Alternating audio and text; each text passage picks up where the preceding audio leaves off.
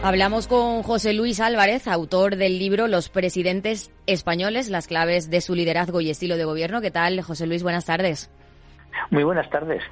Bueno, eh, la actualidad manda. Yo iba a empezar por, por la primera frase del libro, pero tenemos presidente del gobierno en España. Eh, tenemos, eh, tenemos y tenemos el, tenemos lo que teníamos en la, en la última presidencia y con lo que se confirma de hecho el supuesto con el que yo escribí las últimas páginas del libro, porque el libro está cerrado hace muy poquitas semanas, no sabíamos claro por supuesto lo que podía pasar, pero ha pasado lo más predecible.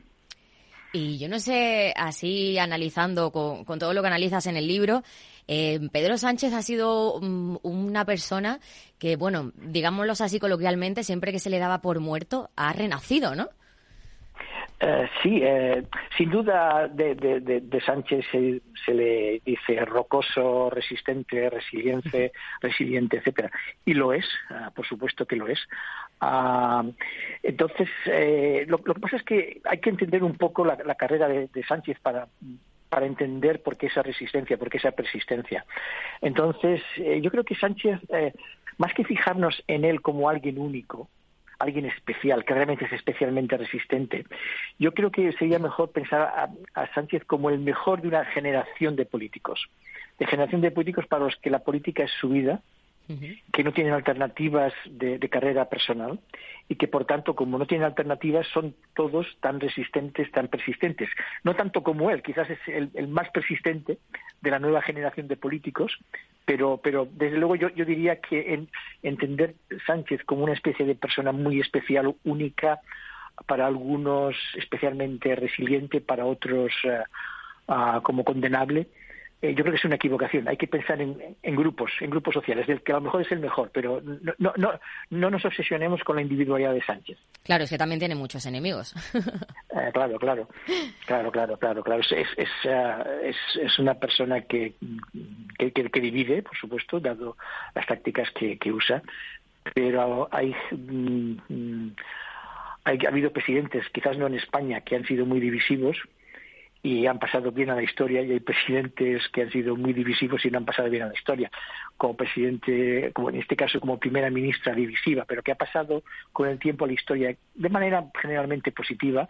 Por ejemplo podemos citar a, a, Thatcher por ejemplo o sea y, a presidentes de gobierno que han sido divisivos pero no han pasado tan bien a, la historia como Berlusconi. Con lo con la que la, la cosa puede depender de muchas variables bueno, vamos con el libro. El libro empieza con esta frase. Si existe una única motivación común a todos los presidentes, no es la popularidad ni el hecho mismo de gobernar, es el liderazgo. Por encima de cualquier cosa, el público quiere que los presidentes sean líderes fuertes. ¿Se cumple esto hoy en día?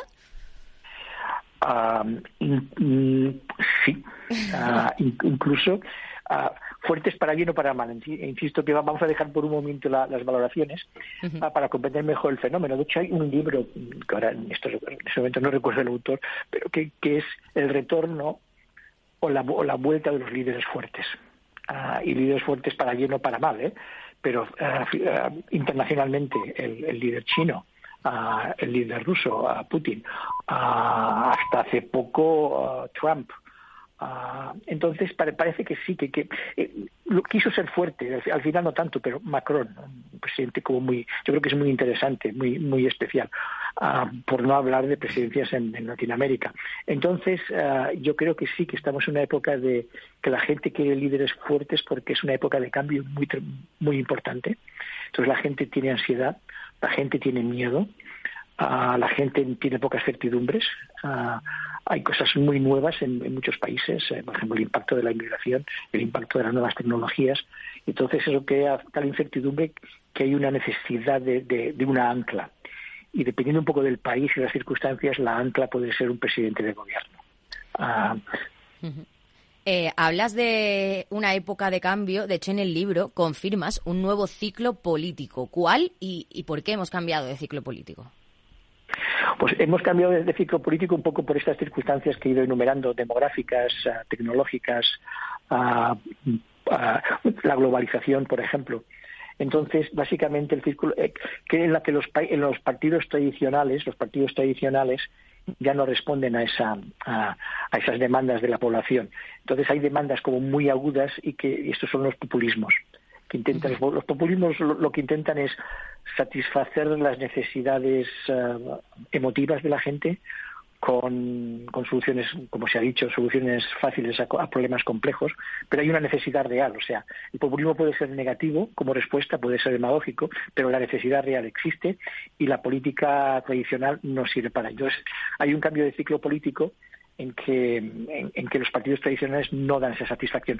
Curiosamente, España es un poco una excepción porque el, PSOE es un partido tradicional, pero si pensamos en, Inglaterra, bueno, está el Partido Conservador, pero la sucesión de líderes conservadores ah, desde el Brexit, por ejemplo, es como muy divertida. Ah, en Francia tenemos un señor que ha barrido con la política tradicional, como es, como es Macron. En Italia han llegado los populistas.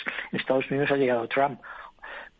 En, en los países nórdicos siempre tan estables está, cambiando, tan socialdemócrata desde siempre, está cambiando el ciclo político, que son partidos conservadores los que ejercen el poder. Perdón. Con lo que realmente es el, ciclo político es que la gente no sabe qué va a pasar de qué, les va a pasar a ellos y a sus hijos en las próximas dos tres décadas. Pero sí que es verdad que ha habido una época en la que han han prevalecido más los populismos, ¿no? Los presidentes que nombrabas, pero ya poco a poco también mm, nos vamos alejando un poco de eso. Parece que la gente quiere volver a la política tradicional o a los partidos tradicionales. No sé si es decepción o.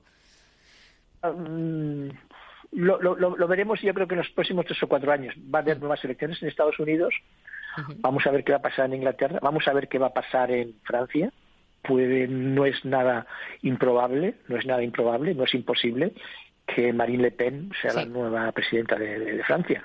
En España, ah, es que fíjate, o fíjense los, los, los, oyentes, que el Partido Socialista, para tener la presidencia de la presidencia nueva que está, que, que está teniendo, se apoya en partidos populistas, los, partidos independentistas son, son populistas. ¿eh? Entonces, eh, ah, está por confirmarse, está por confirmarse que, realmente hay un, vuelve a haber un retroceso. Evidentemente, un partido populista ah, en España yo creo que es, que es difícil, que no, no, no me imagino un partido como, como Vox o como Podemos ah, en las nuevas versiones, Podemos sumar, ya es difícil llevar la cuenta de, los cambios de nombres ¿no? y de las decisiones en la, en la, en la izquierda populista. Pero eh, que, que, mm, que no vayan a, gobernar ellos directamente, pero marcan el discurso, marcan las políticas, uh, etcétera. O sea, que, que no, no, gobiernan, pero influyen, influyen mucho, incluso en un país que, en que lo hacen menos que los países de, de al lado, como, como, como Italia y como Francia, uh, que lo, lo hacen menos, pero, pero están ahí, están ahí. Eh, hablabas de los acuerdos con los independentistas. Eh, dices en el libro que la preocupación de Sánchez por pasar positivamente a la historia demanda que sea percibido como un líder. Pero si tiene esa preocupación por pasar positivamente a la historia, ¿por qué toma decisiones que no gustan a buena parte de la población? Lo hemos visto esos días, bueno, lo seguimos viendo, que las calles están un poco encendidas. Sí, sí. Pero es que la, historia es el largo plazo. Entonces, ah, Vamos a ver, los presidentes, los problemas, esto es muy, muy interesante para mí como, como, como, como, como académico, ¿no? Los presidentes están muy preocupados por la historia porque están en la historia. O sea, yo, yo, por ejemplo, cuando haga los libros de historia de España no apareceré. O sea, la mayoría de nuestros oyentes no apareceremos. Ellos van a aparecer. Ellos van a aparecer. Y sobre algunos de ellos, pues van a decir cosas. Entonces, claro, esto les afecta directamente la autoestima, les afecta el ego, les afecta la, la la apreciación que tienen que tienen de ellos mismos, eh, sus, sus propios eh, complejos de inferioridad o de, o de superioridad. Entonces, como les afecta tanto, están muy obsesionados por la historia. Están muy obsesionados por la historia. Ah, y, es, y es lógico, y es lógico desde, desde el primer momento. Ah, pero, eh, pero ellos juegan a, ellos juegan a largo plazo, ellos juegan a medio plazo. Entonces, si ah, si Pedro Sánchez consigue, y, muy hipotéticamente, ¿eh? y lo digo como, muy hipotéticamente, solucionar el problema catalán, que eso sería, sería uh, pues, uh, pues entonces pasaría la historia. Si consigue aislar a la derecha, impedir que la derecha gobierne por, una década o dos, como había, como había predicho, um, como había predicho el, el, líder de, de Podemos, Pablo Iglesias, pasará la historia. Entonces, él, juega a, él juega a largo plazo. y desde luego los líderes divisivos pasan a la historia pueden pasar bien, ¿eh? como comentaba antes Margaret Thatcher.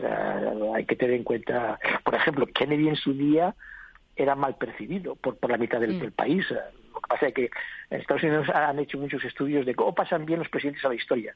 Si te matan, pasas bien normalmente. Con lo que ah, no, es muy recomendable, pero, es así. Pensemos en Lincoln, pensemos en Kennedy, este tipo de cosas. Entonces, ah, claro, ellos están preocupados por la historia porque ya están en la historia. Pero ellos juegan, juegan a, a, medio plazo. Entonces, uh, pero, yo, creo que el, tema de, si, me permiten un minutito más, el tema de, Pedro Sánchez, yo creo que él juega la historia, pero también juega mucho en su carrera. Y para mí yo creo que es un tema muy importante.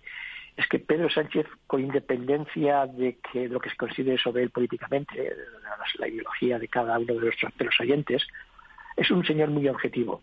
Y él sabe que las carreras políticas interesantes, más importantes, más influyentes, están en Europa están en Europa. Em, hablemos de carreras influyentes, por ejemplo Luis de Guindos, que está, tiene una representación económica, a Javier Solana. Javier Solana tuvo una carrera internacional espectacular.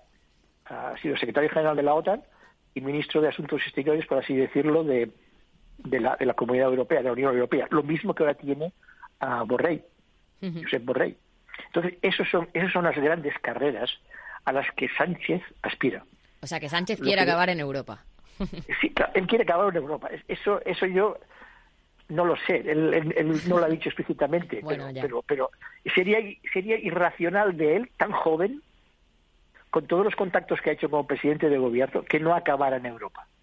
O sea, se puede, yo sé, igual se toma unos años de descanso entre, dejar la presidencia luego en español. Entonces, lo que le ha pasado a Pedro Sánchez es que las, los resultados de la, de la los resultados de las elecciones municipales. Los resultados de las elecciones municipales le han cogido un poco por sorpresa. Entonces, si pierde las elecciones, si hubiera perdido las elecciones generales, le hubiera sido difícil justificarse para un puesto en Europa. Pedro Sánchez necesita desesperadamente para, para confirmar, para reafirmar, para consolidar sus relaciones en Europa, tener un par de años más como presidente de gobierno. Entonces, por eso está dispuesto a pagar lo que sea. Eh, interesante. Bueno, eh, eh, dime. no, no, no, te quiero decir que para mí eso es la esencia de lo, de lo que está pasando. es la esencia. Él necesita.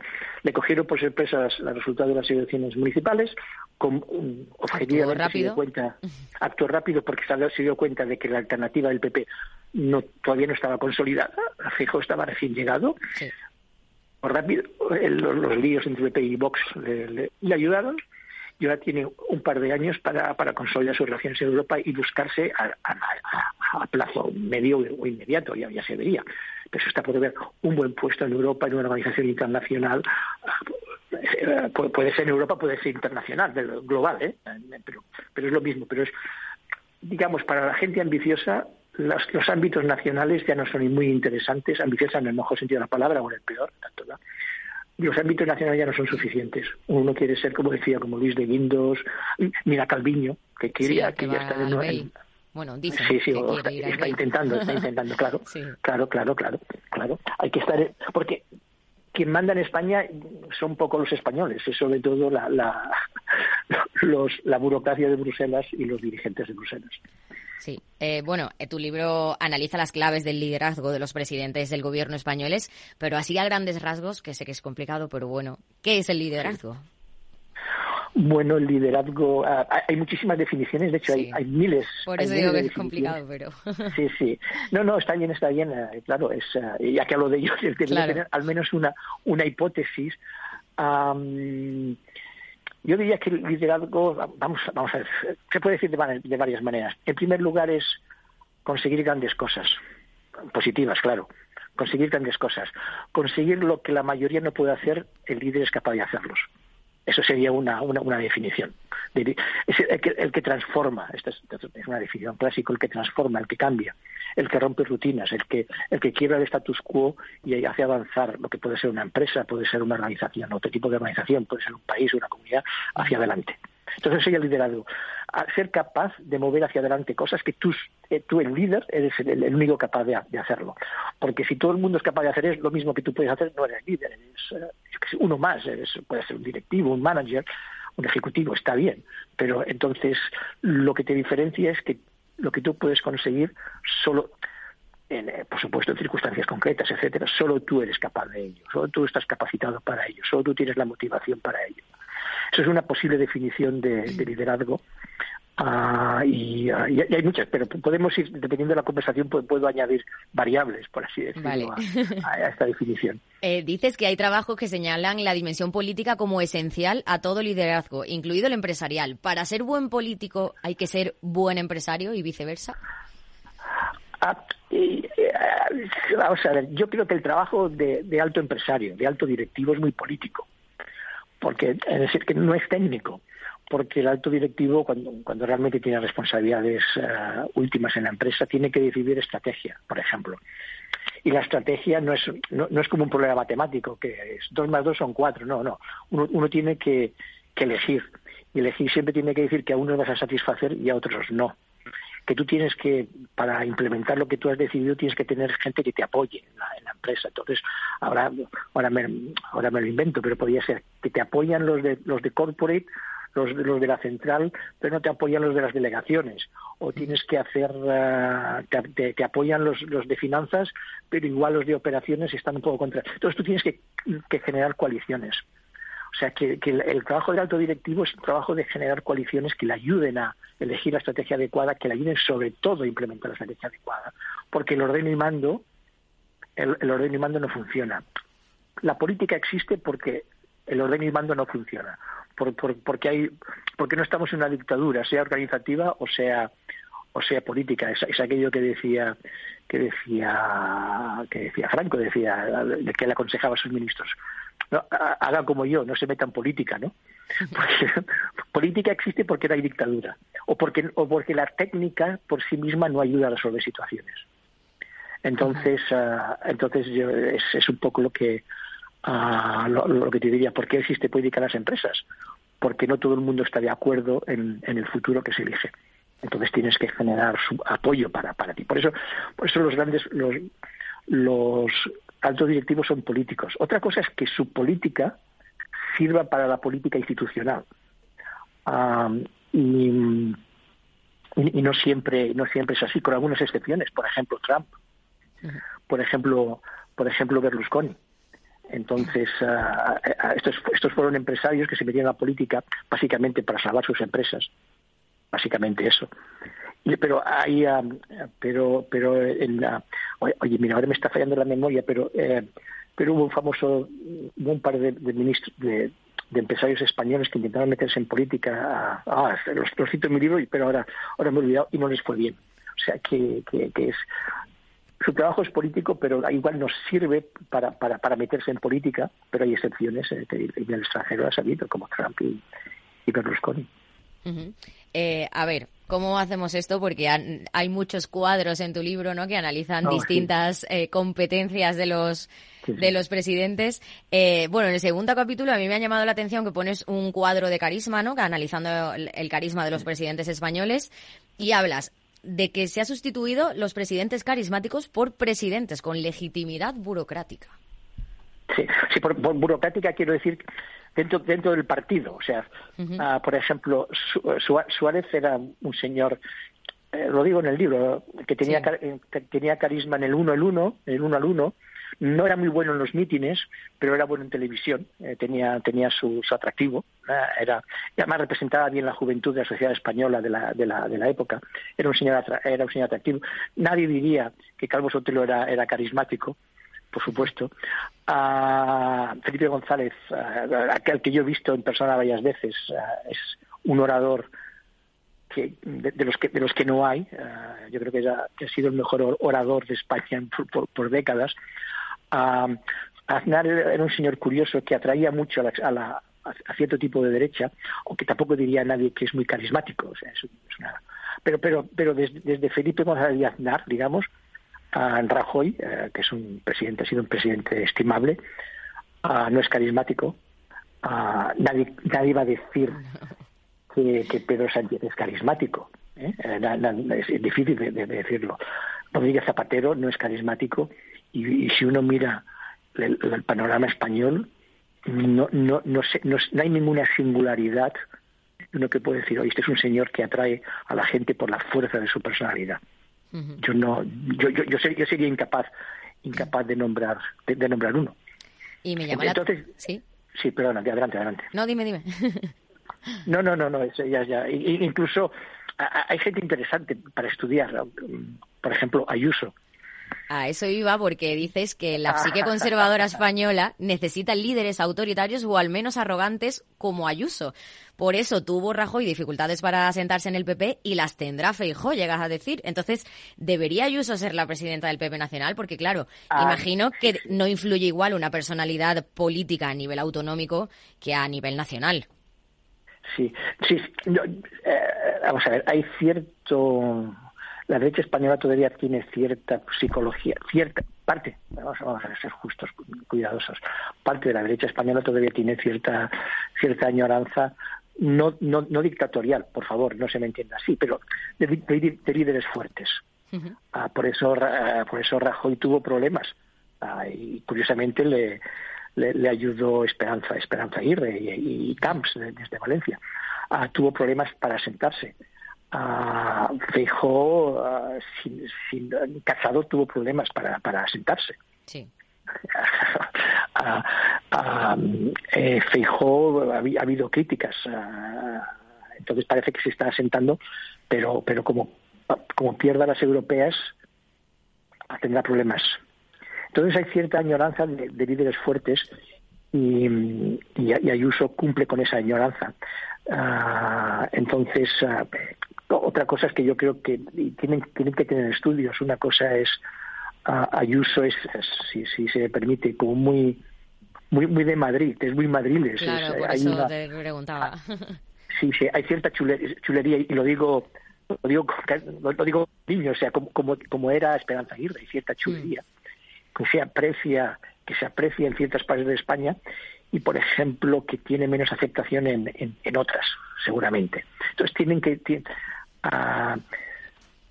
satisfaría Ayuso a esa parte del PP que añora ciertos líderes ah, fuertes, seguramente. Lo que pasa es que igual pueden ah, escandalizar o pueden ah, asustar a otra a una parte importante del electorado. Yo, yo, yo creo que esa es una pregunta empírica que, que los buenos encuestadores tendrían que estudiar con, con, detenimiento.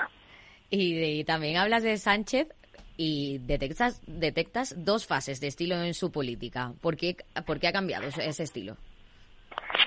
Eh, Sánchez, bueno, eh, Sánchez es un hombre que se, acomoda.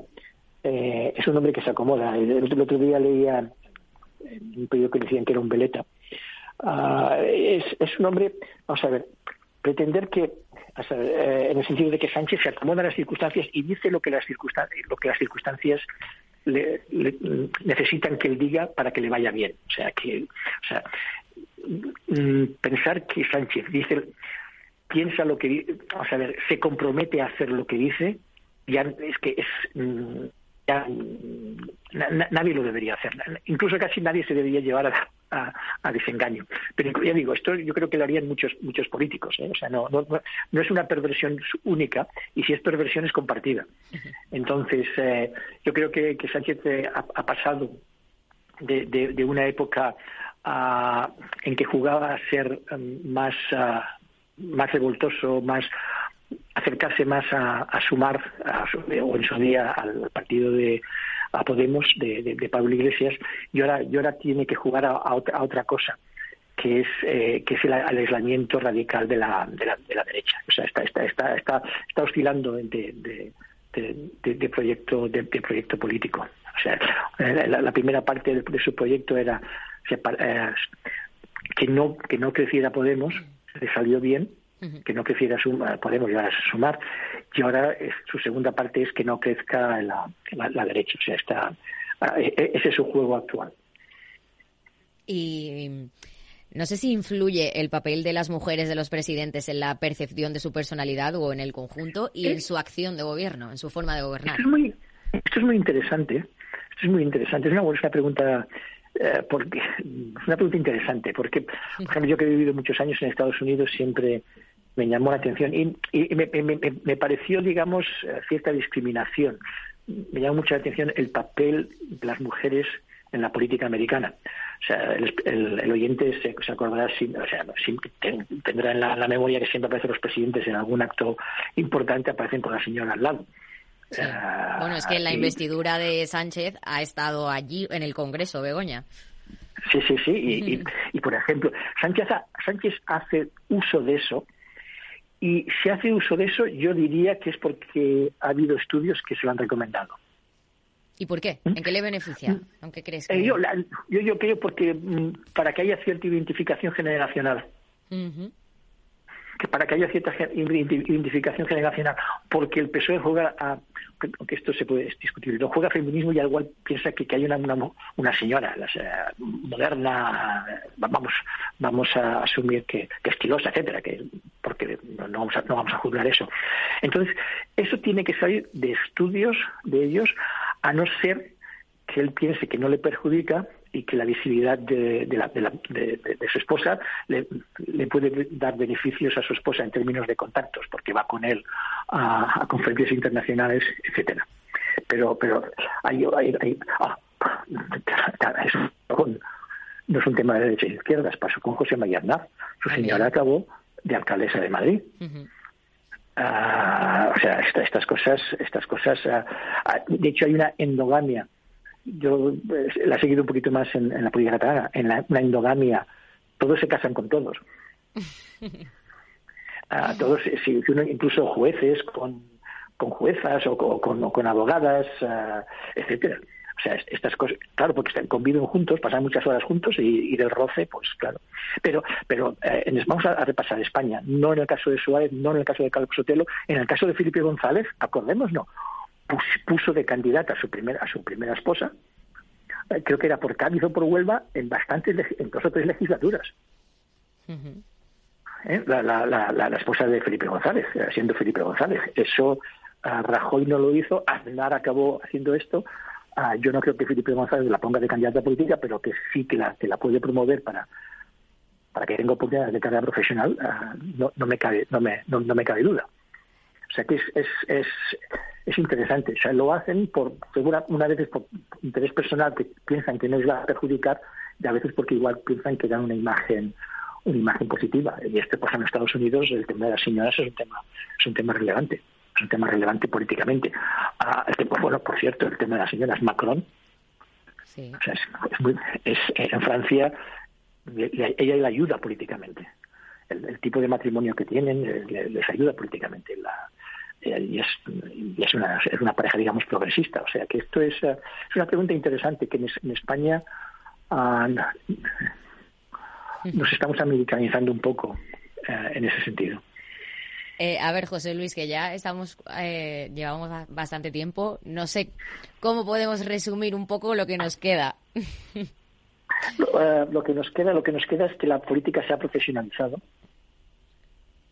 lo que nos queda es que hay gente joven que entra en política y queda atrapada en la política, que no tiene, que no tiene otro trabajo, que no tiene seguramente otra educación y que por tanto ah, son muy difíciles de, reproducir, que para ellos, que ellos no tienen convicciones profundas ah, y por tanto nos escandaliza tanto la flexibilidad de alianzas, de que por, ejemplo el, el, nuevo presidente o la, nueva presidencia, la, coalición detrás de la nueva presidencia de, de, Pedro Sánchez. Entonces, ah, pues, y que, que se ha especializado, que si tú, que, que solo tiene sentido si eres muy bueno en, esa especialización, ah, que te vayas a Europa, si no eres bueno te vas a quedar trabajando toda tu vida en una comunidad, en un ayuntamiento, en el aparato de un partido. Y claro, ah, de ahí como no, te quita ni con elegir. Bueno, pero hay gente que prefiere seguir trabajando para el partido, ¿no? Por eso dicen que muchos que estaban en contra de pues de esos acuerdos de Pedro Sánchez mm, han votado a favor para pues para mantener el cargo, digamos. Claro, claro, claro, es lo que estoy diciendo, sí, sí, es lo que estoy diciendo. Claro, claro. Es, lo que, estoy diciendo, que claro, o sea, uh, claro, tienen, estos políticos tienen hijos, tienen hijos, tienen, se, compran, tienen hipotecas, uh, etcétera si no tienen si no tienen otra alternativa, ¿qué van a hacer? ¿Qué podemos esperar de ellos? O sea, en ese sentido es, lo que es. O sea, porque en la transición fue distinto, porque la transición era gente que, por ejemplo, las primeras promociones de la transición, y perdona que haga esta referencia histórica, pero eran, eran abogados, eran profesores que vinieron a la política.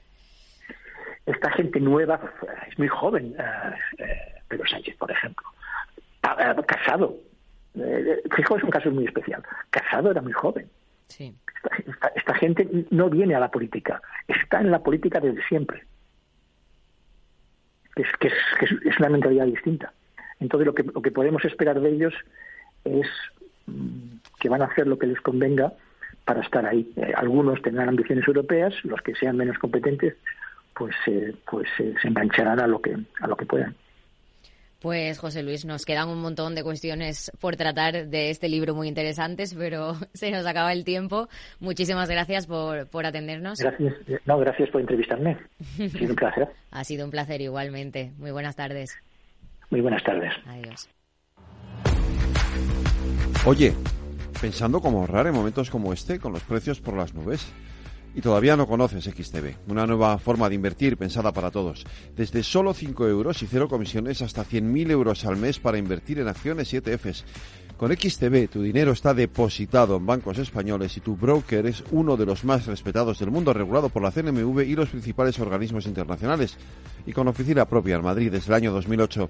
Entra en xtb.com. Recuerda, xtb.com. A partir de 100.000 euros al mes, la comisión es del 0,2%, mínimo 10 euros. Invertir implica riesgos.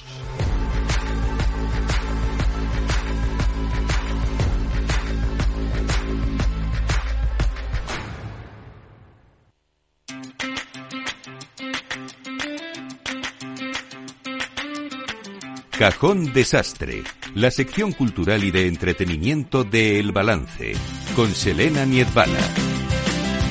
Elena Niesbala, buenas noches. Muy buenas noches, Federico. Bueno, o sea, no tengo palabras para lo de hoy. Esto es un lujo, eh, pero un lujo, lujo, lujo lo que tenemos en el bueno, programa. Bueno, desde luego que lo es, eh, no solo por el contexto de la entrevista, sino que ya sabes que personalmente y profesionalmente a mí me hacía especial ilusión esta entrevista, porque hoy vamos a mezclar, yo creo que la esencia de esta radio. Hemos juntado cultura y economía con el galardón literario mm, con mejor dotación económica del mundo. Efectivamente, así es.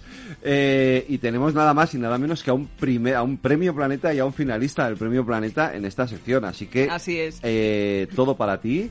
Y ahora, cuando los presentes, eso sí, me vas a dejar que los salude. Hombre, por supuesto, eh, por supuesto. Mm. Faltaría más, es tu programa. Son, pues la, queridísima Sonsoles Ónega, que ha sido esa premiada, ganar, galardonada con Las hijas de la criada. No es su primera novela, ni mucho menos, eh, bueno, ya lo saben, pero es un auténtico placer saludarla e invitarla a que esté hoy en nuestro programa. ¿Qué tal, Sonsoles? Muy bien, buenas noches, muchas gracias. Hola, Sonsoles. Eh, oye, un placer enorme. Eh, Alfonso me va a permitir que haga esto porque, porque Sonsoles es una compañera, eh, una amiga a la que sabe que le aprecio muchísimo desde hace muchos años y que está haciendo un trabajo tremendo, inmenso. La tele es muy difícil y ella lo está haciendo maravillosamente bien. ¿Cuántas eh, batallas, eh, Federico? Muchas, llevamos muchas encima y las que nos quedan todavía son eso, efectivamente.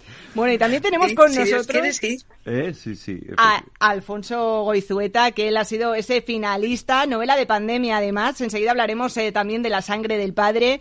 Y que bueno, pues Alfonso, bienvenido a Capital Radio. Tú y yo somos de, de otra generación, nos vamos a tener que hacer amigos también.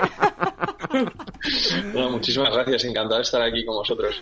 Un placer, Alfonso. Ya eres amigo, eso ya lo, ya lo sabes. Ya estás aquí. No, no, pero entiendo, es que Sonsoles, yo también, yo también me quito el sombrero con, con la labor que hace Sonsoles, además que estamos compartiendo estas jornadas juntos y, y, son agotadoras. Y encima, cuando termina todo, Sonsoles se va a la tele a seguir con su programa diario, que es que me parece es que es un esfuerzo titánico. A mí me da, me da envidia Alfonso, que dice, bueno, ahora me voy a casa a leer, a pensar. Y Pero bueno, no pasa nada, es lo que tiene tener matrimonio y amantes. Lo estábamos hablando antes de, entrar a la entrevista, decía yo, pero, pero ¿cómo saca tiempo esta mujer? No puede ser, tienes que, eh, ser de las más odiadas también. Bueno, eh, de las más de las más odiadas por mi entorno, porque ya se me empiezan a acumular los noes la clave de todo esto es saber decir que no a muchas cosas porque si no te agotas, o sea, a todo no llegas. y yo solo espero que, lo, que no quedarme muy sola en este mundo, ¿sabes? Van a decir, ya no la llamamos porque es, siempre nos dice que no. No, seguro que no. Eh, al final, bueno, seguro que no. Seguimos sumando, ¿no? por Dios. Quiero decir, eh, al final es un, trayecto muy importante, eh, pues el de escribir un libro. no escribir un libro, es que, vamos a ver, escribir el premio galardonado Planeta, el ser finalista también. Yo creo que me contéis, ¿no? ¿Cómo se escribe un premio Planeta? Bueno, es que no escribes un premio Planeta.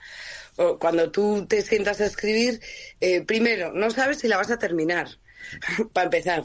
Segundo, eh, incluso tiemblas pensando que puede, ser, que, no, que puede que no sea esta la novela, que se puede estancar, que la puedes tirar a la basura virtual. Alfonso no, que escribe en papel, entonces lo tira a la papelera. La papelera de verdad, la papelera de verdad. Y, y, realmente no, no, sabes qué estás escribiendo. En el caso de Alfonso, ahora lo contará él porque era su primera historia grande y comprometida ya con una carrera literaria, pero en mi caso, pues pues dices, bueno, a ver esto dónde nos lleva, ¿no? Si, nos, si realmente eh, la termino, cuando la termino, por suerte yo no escribo nunca con, presión editorial porque no, sabría hacerlo. Y, y, empiezas a escribir y a escribir y a escribir, que es lo único que nos manda, ¿no? Escribir, escribir, escribir. Y luego ya eh, viene la cosa de decir, bueno, voy a probar, voy a mandarla al premio, vamos a ver qué pasa, pero tú no te sientas a escribir pensando que vas a escribir un premio Planeta. Igual que no escribes pensando que algún día te darán el Nobel. Bueno, Alfonso sí, porque podría. No, no, no. No, pero es muy impresionante que Sonsoles dice que ella escribía con la incertidumbre de no sé si esta novela, si será, si será la buena, si será otra más. Yo escribí esta novela diciendo, bueno, pues esto será una novela más que se quedará en un cajón como todas las, eh, como todos los intentos de novela que llevaba yo hasta entonces, ¿no? Y es verdad que cuando la presentas lo haces un poco con la sensación de quien tira una moneda a un pozo pensando que de ahí jamás saldrá nada, porque es lo lógico, que de ello no salga nada. De repente la vida te da una sorpresa de estas y es muy agradable. Bueno, es que eh, Alfonso Goizueta, a sus 23 años, 23, 24, si no me equivoco, ¿no? Es que no es que solo seas eh, finalista del Premio Planeta, es que también eres doctor en Relaciones Internacionales de la King's College. Eh, ¿Qué te queda ya por hacer en esta vida, Alfonso? Déjanos algo a los demás. No, bueno, siempre hay que seguir encontrándote retos y encontrándote cosas que hacer, ¿no? Sería un rollo si, todo fuera previsible y si todo estuviera ya escrito, eso es lo bonito de la vida, ir buscando eh, asideros nuevos, ¿no? En el que buscar cosas nuevas.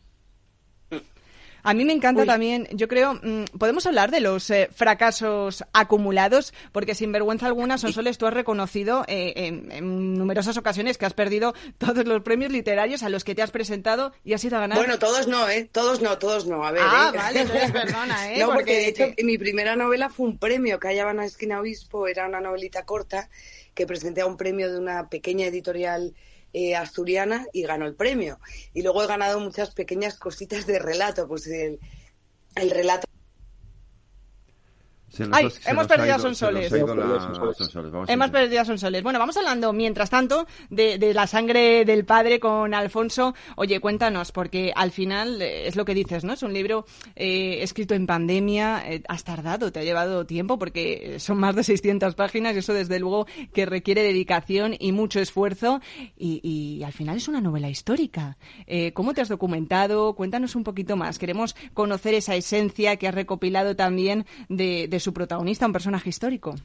Bueno, escrita, escrita en pandemia, no, empezada en pandemia y continuada durante tres años en los que ya la pandemia pasó, pero la novela, la novela persistía, ¿no? De alguna forma, en, esos meses de, encierro, la novela era una forma de, escapismo, ¿no? Esta, aunque sea una novela histórica, no deja de ser una novela de viajes, no deja de ser una novela de aventura, ¿no? Alejandro recorre un mundo entero y, y ahora los, los, lectores lo comprobarán que el personaje te lleva muy de la mano por todos estos parajes, como me llevaba a mí en esos momentos, de, salir de aquello. Y la documentación, pues sí, como toda novela histórica, requiere de una documentación exhaustiva para, para armar muy bien lo que es el contexto, pero al final no deja de ser una novela de entretenimiento, no es un ensayo, no es una tesis doctoral.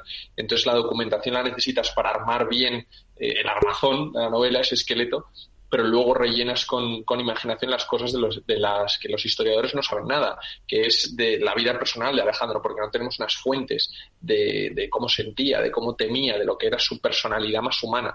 Entonces ahí es donde, donde tiras de ficción. Desde luego, mm, que, que, yo me imagino que el momento en el que os llaman de repente y os dicen, oye, que sois eh, ganador y finalista, ¿Qué se debe sentir? Vamos, yo me pongo a saltar aquí como una loca. Bueno, no te llaman, tú te ves en una lista, eh, ¿Ah, pasan los meses, te has olvidado incluso de que has presentado el manuscrito a un premio y, de repente sale una lista que creo que son 15 días antes de una nota de prensa que publica Planeta donde aparecen los 10 nombres con los, los seudónimos y nadie sabe que tú eres tú porque vas con un nombre falso. Solo tú puedes guardar en tu corazón ese pequeño eh, parcela de emoción que supone estar entre los 10. Yo ya con eso me daba por bien vivido y, claro, de repente en, el, en la cena del premio, cuando ves tu, nombre eh, y tu novela que van superando las votaciones hasta el final y ya finalmente abren el sobre y dicen tu nombre, pues, pues no te lo acabas de creer, ¿no? Y además estás con una especie de nube en la que no, no, te acuerdas precisamente lo que sucede. Yo el único recuerdo que tengo de la cena del planeta es que cuando dijeron mi nombre no veía yo claramente por dónde se subía al escenario. Entonces tuve un momento como de parálisis de decir, ¿cómo subo? ¿Dónde está la escalera que no la veo? Oye, Sonsoles, que ya te hemos eh, recuperado, te teníamos que te había quitado, te había quitado yo premios. De, los fracasos, de los premios a los que te has presentado, de los que has ganado también, y, de repente digo, uy, pero si estoy hablando sola. Pero yo creo que es importante, ¿no? Que al final, pues eh, una profesional con una experiencia, una trayectoria ya tan larga y acumulada, pues eh, sí que es cierto que, bueno, muchas veces intentamos, ¿no? el, el premio, el premio, y te he quitado alguno, pero obviamente eh, el gordo eh, ha sido y ha sido besar el santo también, que muchas veces es complicado, ¿no? Cuando estamos... Eh, no besar el santo, perdón, corrijo, porque sí que es cierto que, que no llevas ni uno, ni dos, ni tres, ni cuatro libros, ¿sabes? Entonces, eso no es llegar y besar el santo, eso es esfuerzo. Pero, pero por fin, ¿no? Cuando llega ese reconocimiento tan grande, es como, wow. Sí, no, sobre todo porque, eh, y lo hilo con lo que estaba diciendo antes, eh, que si se me ha escuchado, que, que tú no sabes realmente dónde vas a llegar con la novela. Eh, tienes la seguridad de que la publicarás tarde o temprano, a diferencia de lo que decía Alfonso, que él eh, pensaba que se quedaría en un cajón, eh, pero también ha coincidido con enormes cambios profesionales en mi vida y la tentación de renunciar en algunos momentos en los que estaba muy hasta arriba de trabajo, insisto, sin el compromiso de tener que entregar, sin la angustia de Dios mío, tengo que llegar a cumplir con unos plazos que ha aceptado, todo eso eh, eh, te hace eh, dudar en un momento dado, ¿no? y lo que de lo que más orgullosa me siento es de haber seguido y seguido y seguido pese al, agotamiento crónico en algunos momentos, ¿no? Y esa fue la mayor satisfacción. De hecho, estaba contando a Alfonso, supongo que la preguntara qué, qué sientes cuando escuchas tu nombre, ¿no? Pues por una parte yo dije, ha merecido la pena, que ese es un mandato muy mío de la vida, ¿no? De sigue, que siempre hay una, una recompensa, aunque sea íntima y no sea tan grande como el Premio Planeta, ¿no? La recompensa es que un solo lector te diga que con su libro se ha emocionado, por ejemplo, y eso te pasa sin necesidad de ganar un Premio Planeta, ¿no? Así que eh, esto es lo que os cuento.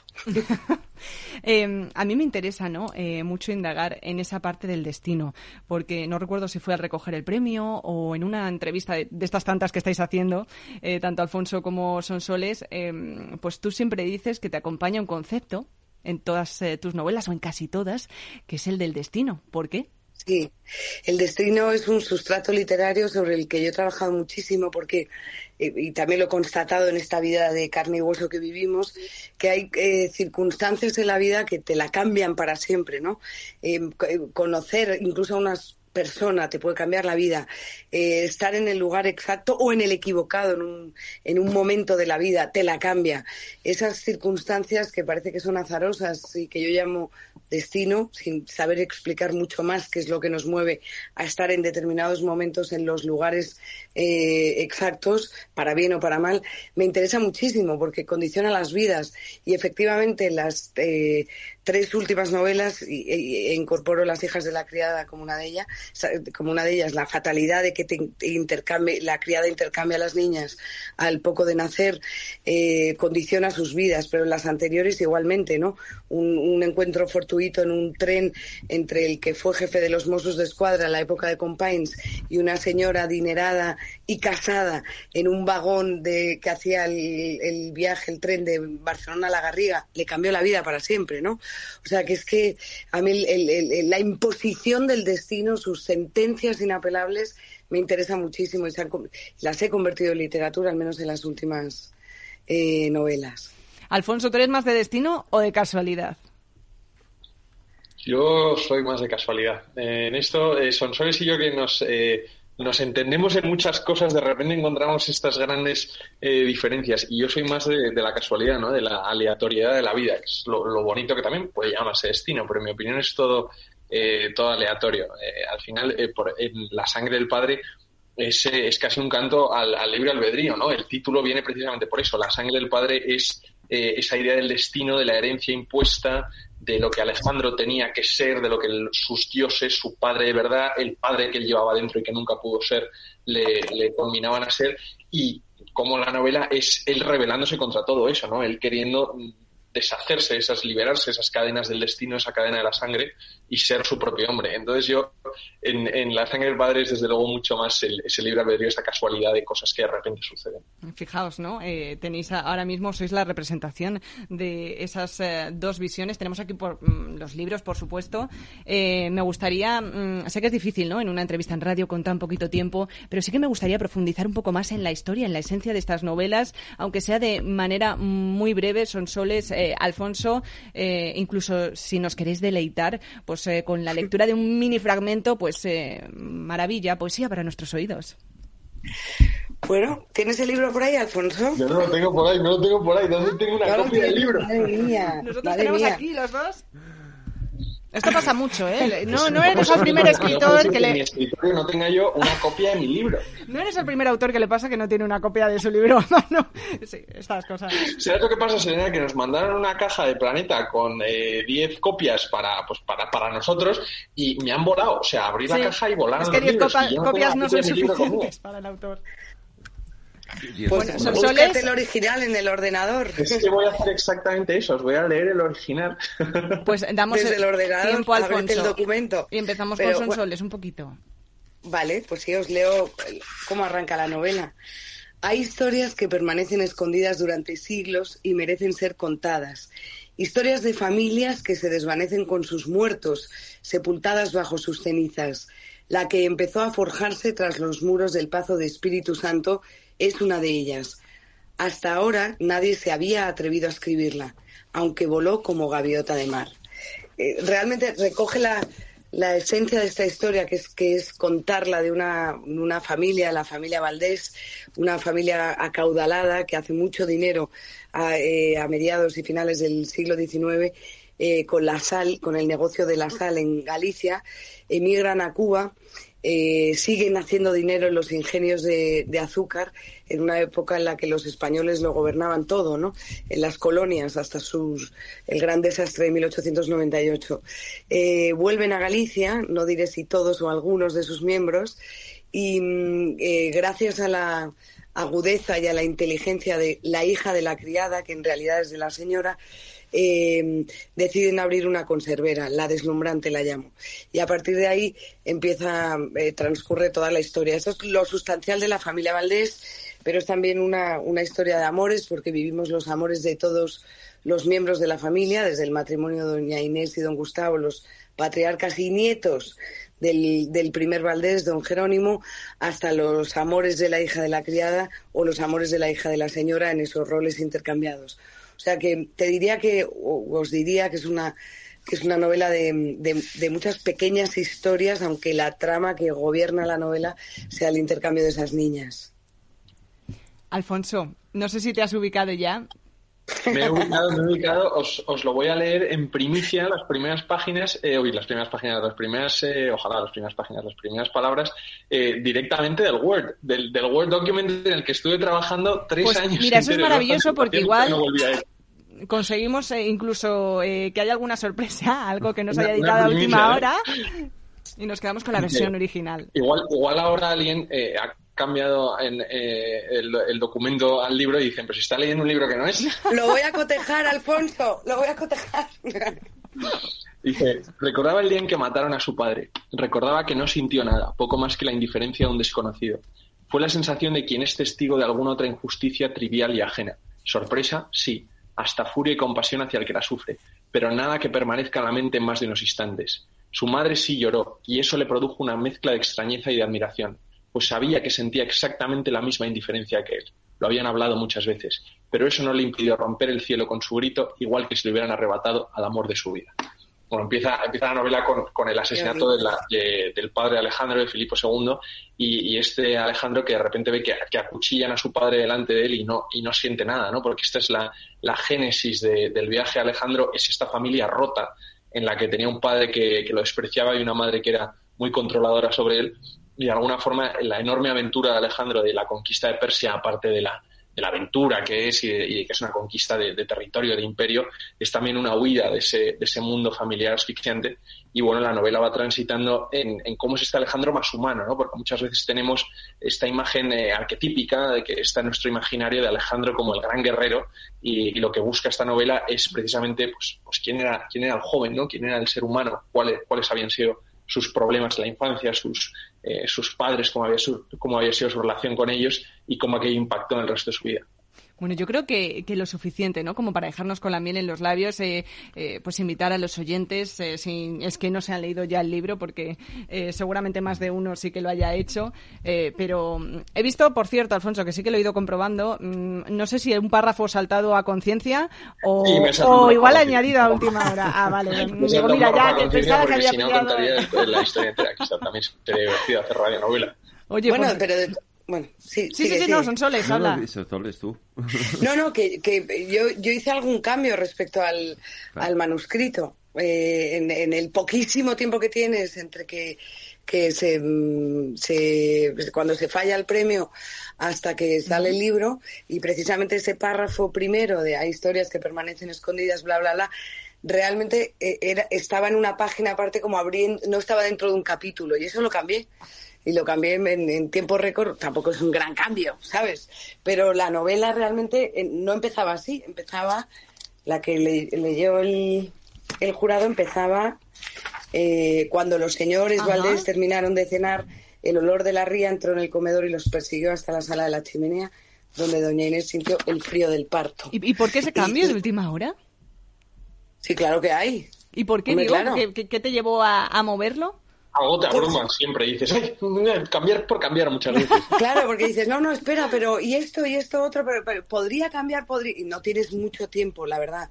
O sea, se hace una lectura muy, muy rápida, pero eh, ¿por qué? Porque me, eh, me parecía, y lo pensé después, durante, piensa que tú mandas la novela en el mes de junio y luego sigues con, pensando, pues esto, lo otro, pues y si no pasa, y si cambio esto, cambio lo otro, y esa parte me parecía me pareció luego que tenía más fuerza dentro de un capítulo porque no, no sé si los lectores leen lo de antes o se creen que está fuera de la historia. En fin chorradas muy grandes pero es así. O sea, que si yo abriera aquí el documento, Bueno, sí, eso seguramente. Eh, nos pasa a todos. Eh, con cuatro párrafos, eh, imaginaos con una novela de 600 páginas. yo quiero pediros a los dos, antes de, terminar, pues que al final os habéis convertido, si no lo eréis ya, en referentes para muchos, en inspiración. Probablemente gente que esté intentando acabar sus novelas, pues ahora mismo seáis fuente de, de inspiración. Entonces, em, ¿qué les recomendaríais a quien nos esté escuchando? pues que muchas veces esté a punto de tirar la toalla y diga, oye, mira, que no, no, no termino, eh, no acabo de ver eh, cómo es el empaque, el, el, envoltorio final de esta novela? Jaime, son soles.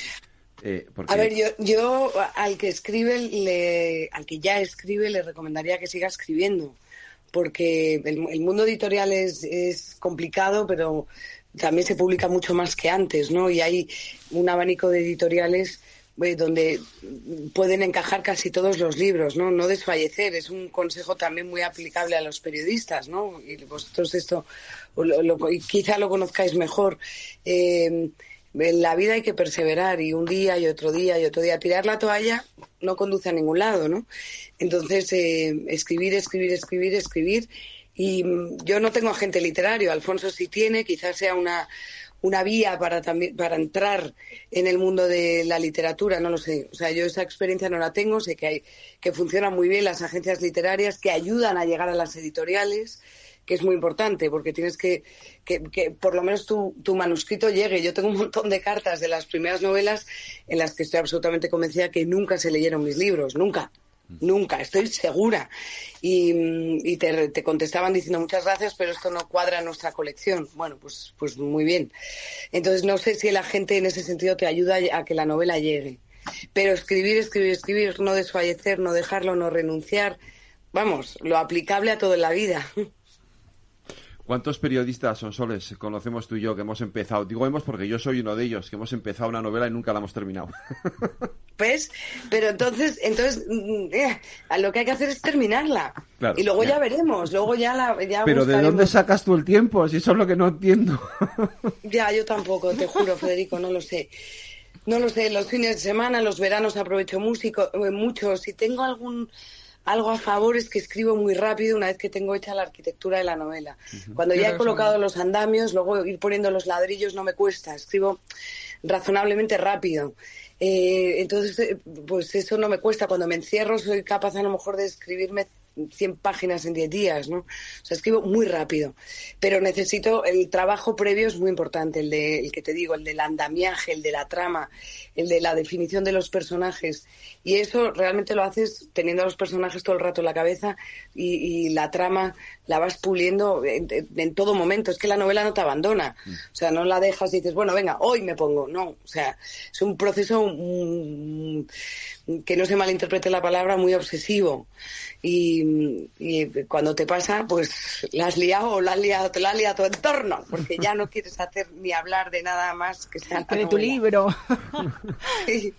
Alfonso, tu consejo, porque eh, La sangre del padre tampoco es el primer libro que escribes. Bueno, yo creo que al final eh, eh, siempre hay una parte de, mucho miedo, de mucha incertidumbre de decir, bueno, y esto lo estoy escribiendo y qué haré con ello, ¿no? Y lo podré publicar y si no lo voy a poder publicar, pues ¿para qué lo escribo? Entonces, yo mi consejo es eh, desterrar ese tipo de pensamientos. Hay que escribir para uno mismo y tienes que escribir porque, porque verdaderamente te guste y porque verdaderamente tengas eh, una historia que contar y que contarte. Al final, yo no tengo más consejo que decir, escribe como si nadie te fuera a leer, porque lo lógico es que no te lea nadie es que esa es, esa, esa es la clave. Luego, una vez acabas la novela, que no hay que tener prisa para acabar, ¿no? Eh, tienes que escribir por el puro eh, placer de, escribir y muchas veces te peleas con la escritura y eso demuestra que te gusta escribir y que es, y que es tu pasión. Pero si vas pensando eh, en que estás escribiendo con una función útil, de decir, pues quiero escribir una novela para que se venda y que se vendan tantas copias y tal, es que eso a mí me parece una fórmula para el fracaso, pero no en la escritura, sino en todo. Es que hay que hacer las cosas por, por el hecho de hacerlas en sí mismas.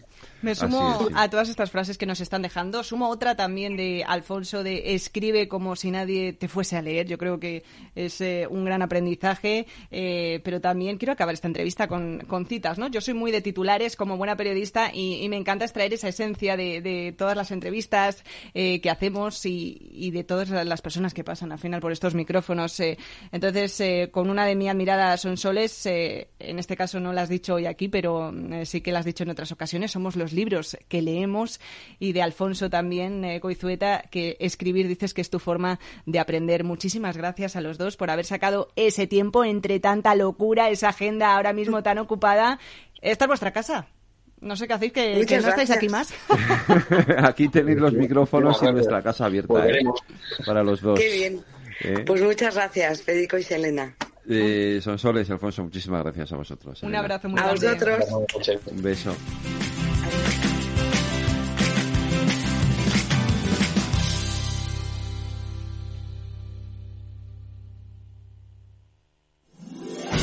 15 años con personas y empresas dan para muchas opiniones, reflexiones y conocimientos de recursos humanos. Escucha el Foro de los Recursos Humanos todos los lunes a las 12 del mediodía en Capital Radio, un punto de encuentro de excepción con personas y empresas, con Francisco García Cabello.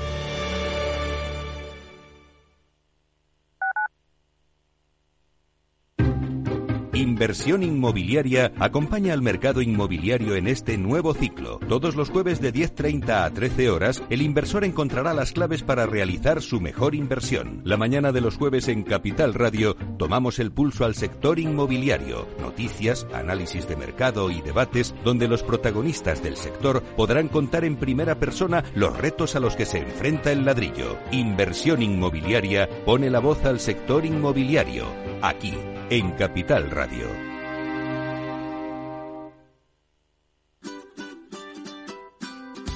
Mesa y Descanso es el programa donde Mar Romero te acerca cada fin de semana los mejores productos, te invita a disfrutar de los buenos vinos de cada denominación de origen y a conocer restaurantes y lugares de ocio con un encanto especial.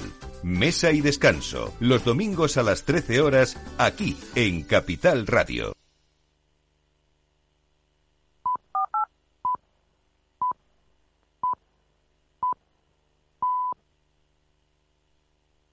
¿Quieres cobrar por operar con tu dinero?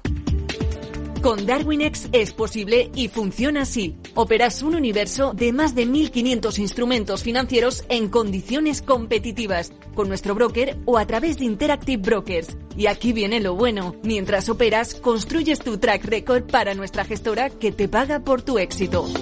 Llevamos más de 10 años impulsando el talento. Hemos atraído más de 95 millones de dólares de capital inversor y pagamos a nuestros mejores traders cientos de miles de euros al año en comisiones de éxito. Darwinex, donde no pagas de más y cuanto mejor operas, más cobras. ¿A qué esperas? Tu capital está en riesgo. El rendimiento pasado no es una indicación de resultados futuros. Datos actualizados en agosto de 2023. Este es un mensaje para todos los oyentes de radio y es solo para decir gracias. Gracias por dedicarnos tres horas cada día. Gracias por escucharnos en casa, en el coche, en el trabajo, en un móvil o donde sea, en directo o en podcast. Gracias por tu fidelidad, porque gracias a ti, la radio sigue siendo un gran medio, el más creíble, en el que más confías y el que mejor te informa y entretiene. El medio del día a día, la actualidad al instante y que te acompaña siempre estés donde estés. Radio Value, la Asociación de Radios Comerciales, te da gracias a ti.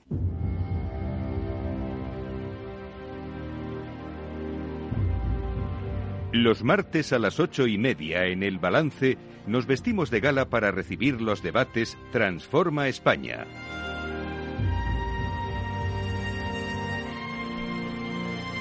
Y en esta edición de este martes 28 de noviembre lo que nos toca es hablar de mujeres que transforman España. Reyes, eh, buenas noches, Reyes Escolano. Hola, buenas noches, Federico. ¿Cómo eh, vamos a hablar de talento, como siempre, de talento femenino y sobre todo muy vinculado a la empresa, a, los consejos de administración, a los, a los directivos.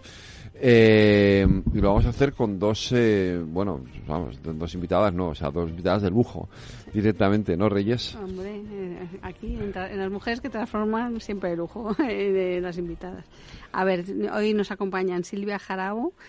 Silvia es economista y MBA por el Business School y, tiene experiencia en McKinsey, Vodafone, en, comités ejecutivos, es consultora, es emprendedora, eh, es consejera y ahora además es socia directiva de Promising Women, eh, que es una empresa dedicada al talento de la mujer profesional. Y también, nos ah, y también es autora de un libro de Más talento, más directivas. Eh, y también nos acompaña Krista Walochik, que también es empresaria, consultora y consejera. Eh, es un referente, desde luego, en la profesión de headhunting. Y ella ha sido presidenta de la Asociación Global de las mejores firmas de Executive Search en el mundo. Krista es socia fundadora de Talengo también, que es una asesoría de liderazgo en España y con presencia también en Latinoamérica. Y está premiada como una de las top 100 mujeres en España. Eh, también habla mucho de liderazgo, de gobierno corporativo y diversidad. Y también es autora del libro Cómo ser un consejero de éxito que nos acaba de regalar. Que lo tenemos aquí los dos. Y lo tenemos aquí los dos. Así que nos lo leeremos porque no nos lo hemos leído todavía, pero nos lo leeremos con mucho cariño y luego a ver qué claves encontramos ahí para acceder y ejercer y consolidarnos en un consejo de administración. Federico. Pues Silvia, buenas noches. Buenas noches. Y Crista, buenas noches. Encantada de estar aquí. Buenas noches. encantado yo de teneros a vosotras aquí aquí esta noche. Vamos a hablar de talento, eh, ¿no, Reyes? De cómo es. Déjame que diga también que las dos pertenecen a International Women Forum, que es muy importante también porque es la entidad que nos ofrece también este pedazo de eh, con tertulias todos los martes que son mujeres que transforman y nada, y hoy hablamos exacto de, talento, de talento y de talento y mujeres, talento senior y todo tipo de talento. O sea que hoy va a ser muy ameno el programa. Eh, pues eh, vamos, a, vamos a enfocarlo primero por cómo, por, por lo que es la mujer y el talento, ¿vale? Porque me gustaría hacer un zoom sobre eh, cómo es cómo es la presencia ahora mismo, cómo está la, cómo podemos evaluar la presencia de la mujer siempre en los puestos de dirección, en la gestión en España. Yo siempre cuento una anécdota eh, sobre esto porque yo llevo la comunicación de una empresa farmacéutica que es americana, es muy potente. Eh, y hace este verano vino vino a España a, algunas reuniones la CEO de la empresa, ¿vale? eh, que se llama Yvonne Green Street y me pidieron si podíamos conseguir alguna entrevista en algún medio, a ver si era posible, tal. Entonces, eh, yo llamé a unos amigos míos del país y les dije, va a venir mi CEO, tal. Bueno, pero ¿qué es? Digo, bueno, es mujer, es negra, es científica, se ha criado en Ghana. Eh, digo, sí, la contraportada. Te damos la contraportada.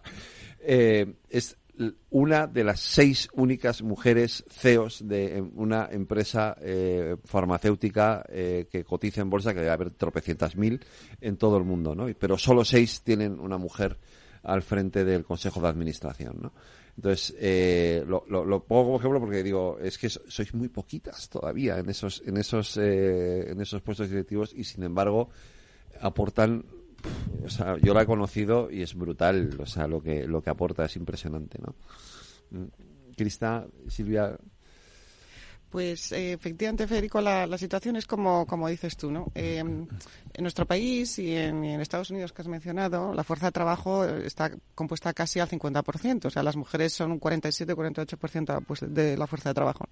Sin embargo, cuando nos vamos a puestos de responsabilidad, puestos de de poder o puestos que bueno pues que tienen un papel relevante en, la sociedad empresarial los porcentajes son mucho menores no en España por ejemplo menos de un menos de un 20% de los puestos en el comité de dirección de las grandes empresas son mujeres, menos del 20%. En Estados Unidos mm, es un 20 y pico, 22, 23.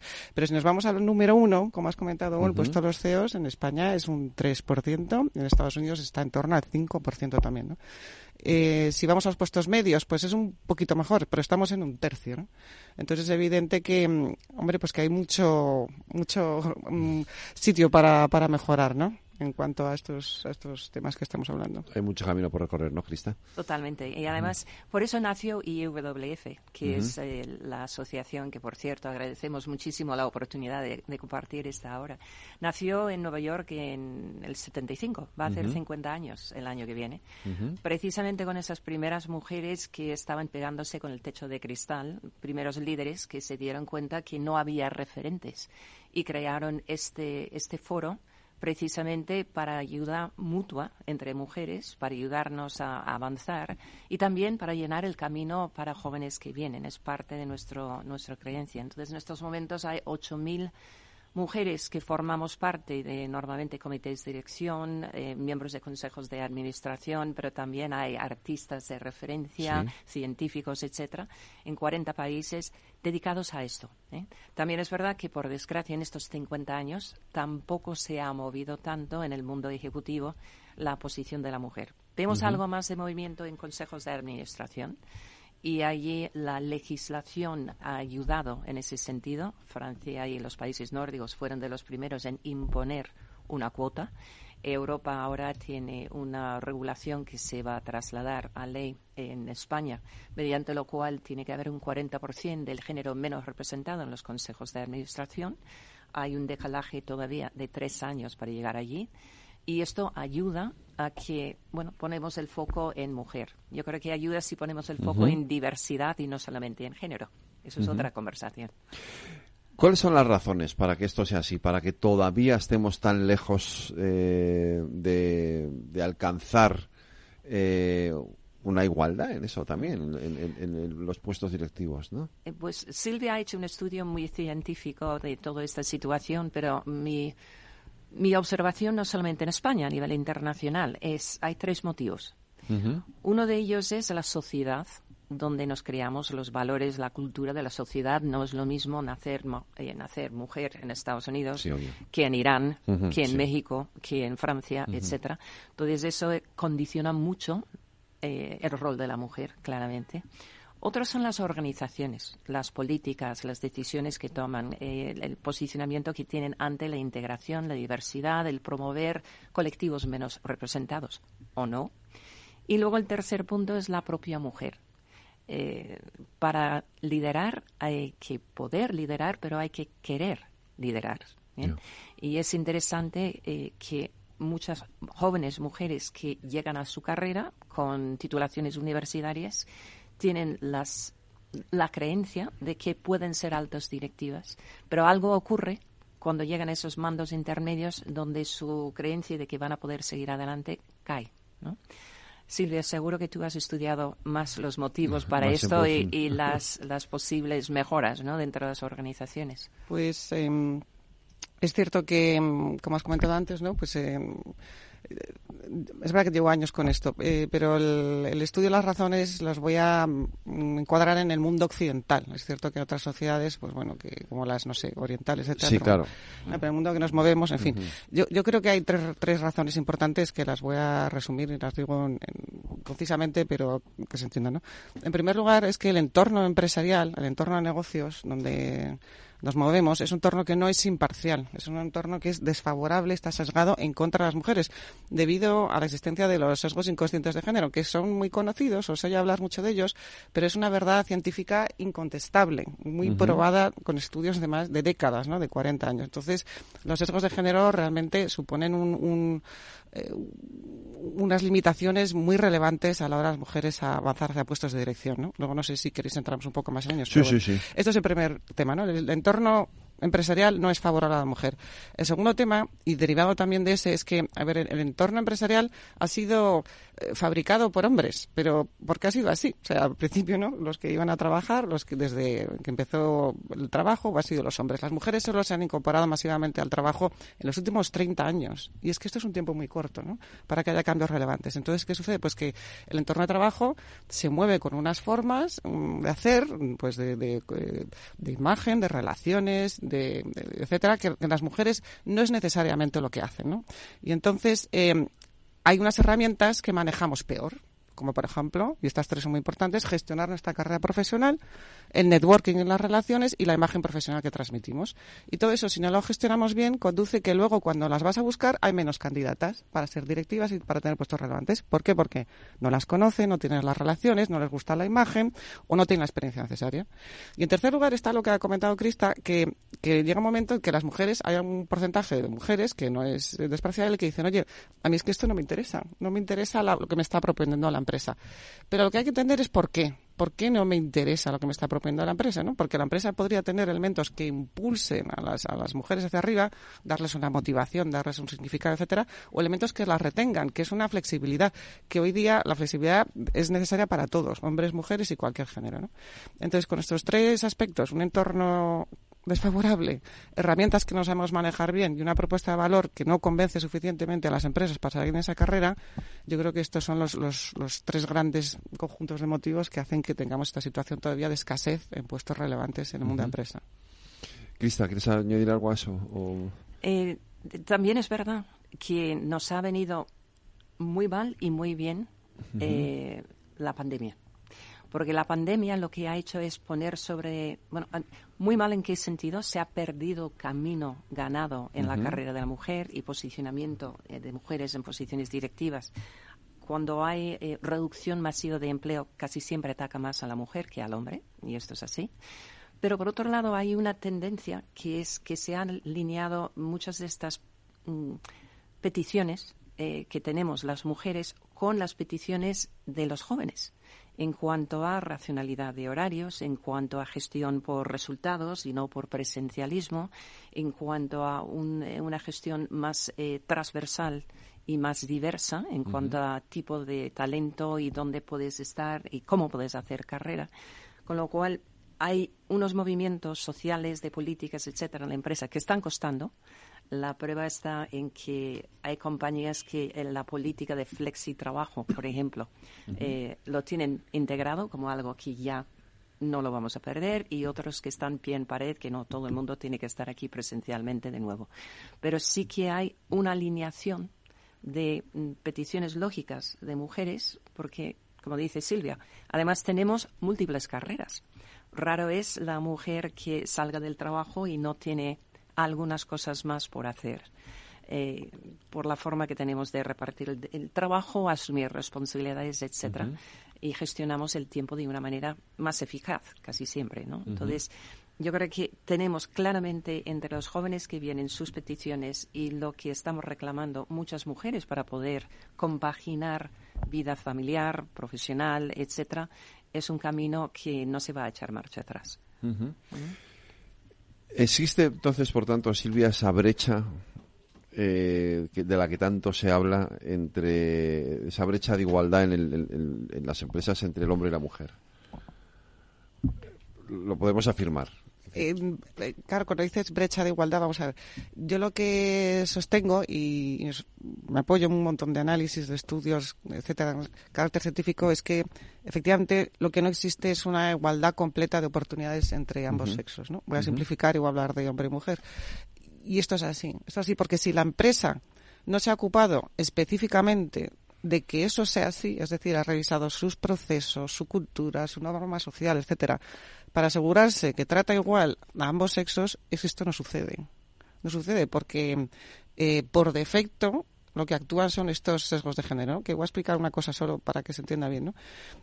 Esto viene de los estereotipos que tenemos de hombre y mujer, que están muy demostrados, muy, muy, muy investigados durante muchos años, recientemente, en distintos países, y son todos igual, son muy parecidos, ¿no? El hombre se le ve como dado a la acción y la mujer se la ve comunal es decir, preocupada por los demás, empática, colaboradora, etcétera, que es estupendo. Pero ese estereotipo choca con los atributos que creemos que tienen que tener los líderes de la empresa. Y de este choque, de esta falta de encaje, surgen los sesgos inconscientes de género, que hace que cuando veamos a una mujer, automáticamente, de forma inconsciente, no la asociemos a un líder. Y entonces con esto viene un montón de cosas. La valoramos peor, eh, la valoramos con menos potencial, le asignamos menos mérito de que eh, eh, mm, le, corresponde, le damos peores recursos, etcétera. Pero todo esto que digo hay un montón de estudios que lo prueban, ¿no? No es, no es, no es una, bueno, que es que es así, hay un montón de estudios que prueban todos estos sesgos que te digo, ¿no? Entonces, por eso digo que si la empresa no se ha ocupado fehacientemente, con voluntad y con un proceso riguroso de que esto no suceda, sucede por defecto en, todo caso, sí te diría, eh, porque les conocemos, trabajamos con ellos. Hay compañías que reconocen esto y están trabajando desde hace años eh, con AINCO, precisamente, no para eliminar sesgos. Eso es imposible. Es absolutamente imposible. Es, es imposible. O sea, sin. A ver, sesgos son una especie de cortocircuito que tenemos en la cabeza que nos permite tomar decisiones rápidas. Lo importante es reconocerlos, cuáles son y sobre todo qué impacto tienen en nuestras decisiones. Y esto es lo que está comentando Silvia. Si no hay mujeres en la lista corta de candidatos a promover, ¿por qué no las hay? ¿Qué es lo que está pasando para que no hayan llegado, no han sido reconocidos, no han sido visibilizados, etcétera? ¿Y qué estamos haciendo para cambiar esto? Entonces sí que hay eh, una varias compañías, de nuestras grandes compañías, pero también empresas medianas que están trabajando de una forma muy consciente sobre eh, lo que son los impactos de sesgos. Eh, las tenemos, no solamente los tienen los hombres, eh, las tenemos las mujeres, todo el ser humano tenemos sesgos. El tema está en cómo impacta en cómo funciona la empresa. Sí que es cierto que hay algo que se llama el grupo dominante, el grupo dominante en cualquier organización son aquellas personas que eh, de alguna manera están en posiciones de toma de decisión, posiciones de poder, suelen tener características muy similares, procedencias muy similares, eh, recursos muy similares y para ellos su entorno es normal. Es decir, no, nadie quiere, creo, discriminar conscientemente. Lo que pasa es que si formas parte de ese grupo dominante, no eres sensible a qué puede pasar a las personas que no están allí, que no han ido a la misma universidad o que no tienen el mismo acceso eh, para poder tener ayuda en casa, por decir algo, o que no tienen las mismas redes sociales donde puedes tener contactos, hacer que los acosos ocurren, etcétera. Así que eh, el trabajo sobre los grupos no dominantes es parte de lo que están haciendo las compañías para asegurar que aflore el talento, porque todo el mundo tiene talento no es cuestión de que algunos tienen, algunos tienen talento, otros no. Es cuestión de dónde caje una persona con sus capacidades únicas para que quitemos las barreras y podemos alinear toda la capacidad que tenemos en la organización. Eh, y eso es el gran reto para las organizaciones, mm, tener las capacidades necesarias para ejecutar sus planes en estos momentos. Me parece apasionante esto. ¿Podemos descender un poquito a, esto de los sesgos de género? Que es, mm. para mí es muy... Eh, me, ha chocado. sí. sí. sí, sí. pues mira, te, te, cuento los... Hay, hay cinco principales, pero que son... muy resumidamente también, ¿no? Eh, el sesgo de rendimiento es este es más importante, ¿no? ¿Qué quiere decir esto? Pues que a las mujeres les, les vamos a pedir siempre más y, por ejemplo, las vamos a evaluar por su rendimiento, pero no por su potencial, ¿no? Hay estudios, por ejemplo, hay uno que es muy reciente, del, del, del 2021, es que es recientísimo, de 30.000 managers, ¿no? En una gran cadena de distribución de Estados Unidos, donde se ven que continuamente las evaluaciones del potencial de las mujeres siempre es inferior al de los hombres, aunque al año siguiente tengan un buen rendimiento, siempre las evalúan en potencial menor y eso al final significa que promocionan un 50% menos. Es decir, los managers continuamente están subvalorando el potencial que tiene la mujer, porque tiene que demostrar, ¿no? Este es, este es el más importante. Luego tienes el sesgo de atribución, que quiere decir que a las mujeres eh, se les atribuye menos mérito del que corresponde, ¿no? Un ejemplo es cuando hay una situación ambigua, por ejemplo, en trabajo en grupo, eh, si tú pones a una audiencia o unos juzgados, digamos, unos juzgados, unos jueces eh, que están en ese, en ese experimento, esa prueba, a evaluar lo que han aportado las mujeres, siempre están diciendo evalúan menos a las mujeres que a los hombres. porque hay ambigüedad? Y entonces tú piensas que siempre los hombres han, han atribuido, han colaborado más, ¿no? El tercer em, sesgo es el sesgo que llamamos de, bueno, yo lo he llamado en castellano de aprecio, ¿no? En inglés es este el likability bias y que se conoce como el, double bind, que es decir, que es lo que he antes, si tú muestras un carácter de líder, bueno, pues es asertiva, dominante, etcétera, como no cumples ese estereotipo de la mujer, pues yo a mí no me gustas y te voy a rechazar. Entonces te voy a criticar, voy a decir, esta es una mandona, esta es una no sé qué tal. Esta que se cree, ¿no? Perdón. Esta que se cree, Esta que se cree, o fíjate tú, que, agresiva, que no, mm. que mandona. Y si pasa lo contrario, que la mujer cumple el estereotipo de la mujer, pues es amable, colaboradora, etcétera, que maja es esta chica, pero no la veo como líder. Y a mí esto me ha pasado, es que no es que me ha pasado impersonalmente, es decir, que lo he oído, que me han dicho, es que no la veo pero no la veo qué significa, qué significa que vamos a entrar en etcétera, ¿no? Bueno, y el último, el último sesgo es el sesgo de maternidad, que es el sesgo más fuerte, que es este que quiere decir que, bueno, que las mujeres cuando son madres, o cuando incluso están simplemente pensando para ser madres, ya cae nuestra consideración profesional de en cuanto a oportunidades, etcétera, e incluso pensamos que son menos competentes, que esto es increíble, pero insisto que son inconscientes, ¿eh? O sea, conscientemente no pensamos esto, pero el inconsciente, sabéis que mm, está actuando el 95% del tiempo, ¿no? Que realmente gobierna lo que hacemos, pensamos y decimos, ¿no? Tiene estas consecuencias. Y por ejemplo, en el caso del hombre esto no pasa. Cuando los hombres son padres, al revés, hay una prima que de hecho se demuestra en algunos estudios, hay una, lo que se llama la prima del, del, padre, oye, pues que se consideran más responsables, gana más dinero, etcétera, ¿no? Y el último sesgo, que influye menos en el mundo de empresa, pero me parece apasionante, es el sesgo de datos. Que este quiere decir que cuando muchísimas veces hacemos datos a escala internacional y global sobre una única figura que creemos que es universal, esa figura es un nombre un hombre, de hecho, es un hombre blanco de cuarenta y pico años, ¿no? De estatura media, etcétera. Y no es una mujer. Entonces, pues, esto llega a que, por ejemplo, análisis médicos están enfocados a las enfermedades de los hombres, equipos eh, técnicos están enfocados a los hombres, etcétera, y no a la mujer. Así que cuando os digan que algo es unisex, es mentira. No lo es. Está enfocado en un hombre. que es uno de los grandes peligros, efectivamente, de la inteligencia artificial en estos momentos. ¿eh? y lo que hay detrás en cuanto a cómo se toman decisiones, etcétera. De hecho, no solamente mujeres, pasa también con personas de color. Eh, hay hay interpretaciones de lo que es mujer, hay interpretaciones de lo que son personas de color y efectivamente eh, incluso reconocimiento facial. Eh, hay graves problemas tal y como está construido, porque según qué tipología de persona mm, se percibe, el sistema puede decir peligro, ajustado, no ajustado, líder, etcétera, etcétera. ¿no? Porque ¿quién está detrás de toda esta programación? siguen siendo mayoritariamente hombres, con modelos que son hombres. ¿eh? Bueno, y que también además se basa en información que está recogida, mm, que, que ya es sesgada de por sí, en Internet hay no información sesgada, ¿no? que voy a contar un ejemplo solo que se entiende muy bien de esto, que es el tema de que es el, el, experimento de los CVs, de los currículum vitae, que este experimento se ha hecho muchas veces. Tú te inventas un currículum, te lo inventas, pones un nombre de hombre, pones una mujer y se lo envías a un montón de empresas, laboratorios, etcétera. Sistemáticamente, siempre a la mujer se le contrata menos, a veces hasta un 90% menos, se le paga menos sueldo y se le valora peor su experiencia. El currículo es el mismo y tú te lo has inventado. Hay otro ejemplo de esto muy, ya es histórico. Del, me parece que era eh, la orquesta de, de Baltimore. que encontraron que dentro de las cuerdas, es decir, dentro de los violinos, violines, los chelos, etcétera, no había mujeres. Y además no escalaban en las posiciones dentro de lo que era la orquesta. Y a alguien se le ocurrió, oye, ¿por qué no hacemos las audiciones ciegas? Es decir, lo que es el jurado está sentado y está escuchando y quien está tocando está detrás de una pantalla. ¿eh? No le vemos. Subió el número de mujeres que entraron en, la orquesta algo así como un 35 o un 40%. Luego alguien dijo, espérate un momentito, vamos a poner moqueta, porque aún así alguien estaba escuchando los tacones que iban llegando ah.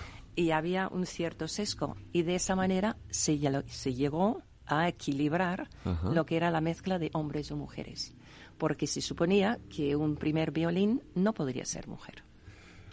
Qué bárbaro. Eh, nos tenemos que ir a hacer una pausa de publicidad, pero es que estoy, o sea, eh, estoy alucinando con todo lo que me estáis contando. La verdad me parece absolutamente apasionante. Volvemos enseguida, no se me vayan porque porque está siendo eh, muy interesante, desde luego, esta esta tertulia. Muchísimas gracias.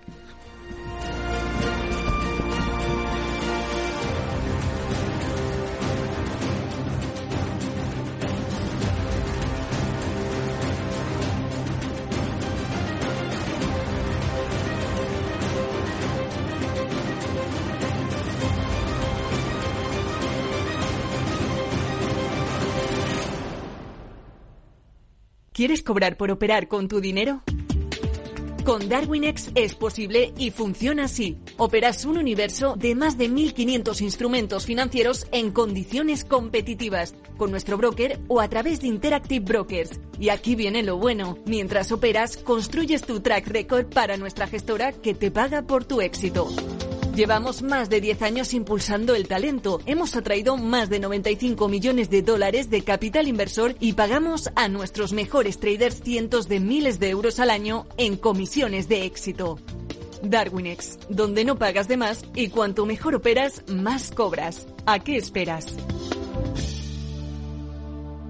Tu capital está en riesgo. El rendimiento pasado no es una indicación de resultados futuros. Datos actualizados en agosto de 2023. Este es un mensaje para todos los oyentes de radio. Y es solo para decir gracias. Gracias por dedicarnos tres horas cada día. Gracias por escucharnos en casa, en el coche, en el trabajo, en un móvil o donde sea, en directo o en podcast. Gracias por tu fidelidad. Porque gracias a ti, la radio sigue siendo un gran medio. El más creíble, en el que más confías y el que mejor te informa y entretiene. El medio del día a día. De la actualidad al instante y que te acompaña siempre estés donde estés. Radio Value, la Asociación de Radios Comerciales, te da gracias a ti. Transforma España.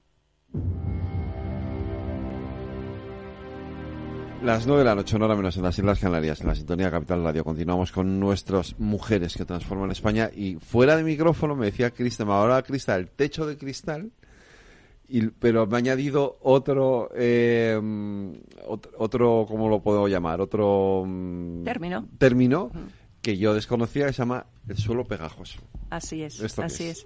se, ha hablado mucho del techo de cristal, que es, eh, claro, techo de cristal es invisible, pero no sabes muy bien por qué no subes más allá, ¿no? Y esto es lo que se ha utilizado para describir la no llegada de mujeres a la alta dirección, ¿no? Y hay motivos para esto. Eh, pero hay otra etapa anterior en la vida eh, profesional y personal, que es el paso anterior a la dirección, que son las posiciones de mandos intermedios y donde normalmente se junta para la mujer pues treinta y pocos años, niños pequeños, igual padres mayores o no, eh, y compaginar marido o pareja también con un trabajo eh, lo que sucede es que hace muy difícil mm, despegarse de esas tareas y hacer un espacio para formarse, hacer un espacio para asumir otros retos. Eh, lo encontramos mucho en la banca. ¿eh? ¿Cuántas mujeres dicen, no, no, no, yo no quiero ser directora de sucursal porque estoy muy bien ahora mismo como subdirectora? O sea, me organizo porque entonces ya tengo que ir los martes y los jueves por la noche, etcétera, etcétera. Entonces se, se hace una especie de, suelo pegajoso donde no tenemos las candidatas para luego pegar el salto adicional. Bueno, esto es una serie de políticas en las compañías. Esto también es eh, planteamiento de la mujer y su propia carrera. Esto es eh, buscar también políticas sociales, es tener horarios diferentes. Hay una serie de, de aspectos que pueden mejorar. En el techo de cristal, yo aquí retería a, no solamente a hombres sino a mujeres, pero el techo de cristal cuando uno pasa a la alta dirección, altísima dirección, es donde de repente hacer muy bien lo que hacemos no es suficiente. Es decir, el ser excelente en mi función, llevando mi equipo, etcétera, eso es necesario, es condición necesaria, pero entran dos aspectos más. Y esto es un modelo de General Eléctrica que ellos utilizaban y siguen utilizando para identificar sus altos líderes. Y es rendimiento, lo que hago en el día a día, tengo que hacerlo razonablemente bien, pero tengo que cuidar dos aspectos más. Eh, cuál es mi reputación y cuál es mi eh, exposición. Y ahora explico esto. Reputación es lo que dicen de mí cuando yo no estoy. Entonces, eh, si a mí me van a promover como líder, ¿quiénes van a ser mis seguidores? ¿Qué reputación tengo? ¿Cómo se me conoce? ¿Cómo me he relacionado? Con el resto de la organización. Aquellos momentos que las mujeres nos dedicamos a trabajar porque nos queremos ir pronto y ellos están perdiendo el tiempo, entre comillas, hablando de fútbol, tomando un café o quedándose luego a, tomar una caña, lo que están haciendo es tejer relaciones y crear una reputación relacional. Y esto las mujeres no lo solemos cuidar. Y el otro aspecto, que es exposición, tiene dos sentidos aquí. Uno es ser visible. Lo que decía Silvia, ¿quién, ¿quién ha visto a esta mujer? ¿Quién le ha conocido? ¿Ha estado en algún proyecto de alto riesgo, alta oportunidad? Dos niveles más arriba en la organización saben quién es.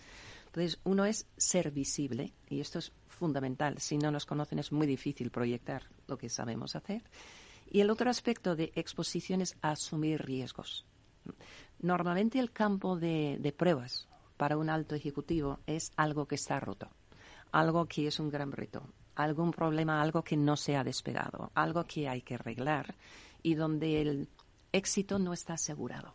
Y eso da miedo. Meternos en algo donde el éxito no está asegurado, ¿qué va a pasar con mi reputación si esto no funciona? Eh, mira, no, me quedo calladita y que pasa la pelota y que lo asume otro. Ese asumir riesgos cuando el éxito no está asegurado es parte de este modelo de visibilizar potencial para alta dirección. Así que y lo encontramos en hombres y mujeres, pero especialmente en mujeres, porque tenemos una tendencia a concentrarnos en hacer las cosas muy, muy, muy bien. Muy, muy, muy bien. Pues es bueno. Eso es fantástico, pero ¿sabes qué, Federico? Eh, haces cosas muy, muy bien, dices, bueno, mm, esto ya, vendrán, me pondrán mi nota, mi sobresaliente, me vendrán, me dan aquí en el hombre, muchacha, tú vales mucho, espérate, me quito yo de este rol de liderazgo y te pones tú. No ocurre no, eso no va a ocurrir. No ocurre. Entonces, eh, hay un momento en las organizaciones donde el desempeño es necesario, pero es lejos de ser suficiente. Y las mujeres nos dedicamos muchísimo, como dicen en Colombia, eh, a la tarea. Y hay que tener claro la reputación y el impacto en los demás y también asumir riesgos y ser visible. Yo le preguntaba antes a Silvia si, si nosotros podemos cambiar. Nosotros, cuando digo nosotros, digo los hombres. Si, eh, si, si, hay posibilidad de cambio o ese subconsciente va a mandar siempre y, esto es difícil de corregir. Pues eh, algo que yo creo que tenemos que es importante compartir es que estos sesgos de género lo tenemos los hombres y las mujeres por igual y yo también los tengo, además los he comprobado. Entonces, primero que, tenemos que cambiar todos, ¿no? no solo los hombres, hombres y las mujeres, bueno, los tenemos todos por igual, porque nos hemos criado igual, hemos estado expuestos a la misma cultura, películas, libros, vivencias, etcétera. Bueno, es uno. Dos, Mm, es francamente difícil poder cambiarlos, porque están ahí, están muy engranados en nuestro cerebro, ¿no? Lo que sí puedes es, como decíamos antes, ser consciente de ellos, ¿no? Por ejemplo, hay un, hay un caso muy, muy, muy ilustrativo que es el Laszlo Bock, que era el responsable de de, de, personas en Google, ¿no? Pues este hombre mandaba un montón, ya no está ahí, pero bueno, él decidió hacer una cosa que se llama el test de asociación implícita, que es de la Universidad de Harvard, que es un test que tú lo haces, lo puede hacer cualquiera, está en la web, está en inglés, en castellano, un montón de idiomas, lo puedes hacer y tú lo haces y te das cuenta al hacerlo que, ostras, pues tengo sesgo. Me creo que no, pero... Y este hombre lo hizo. Y ese test, efectivamente, como esta es una persona científica, no rigurosa, técnica, analítica, se dio cuenta que tenía sesgo. Entonces dijo, si yo tengo sesgo, aquí todo el mundo lo va a tener y Google también. Y esto fue lo que le convenció de lanzar una iniciativa brutal en Google para igualar las oportunidades de hombres y mujeres y otros grupos. ¿no?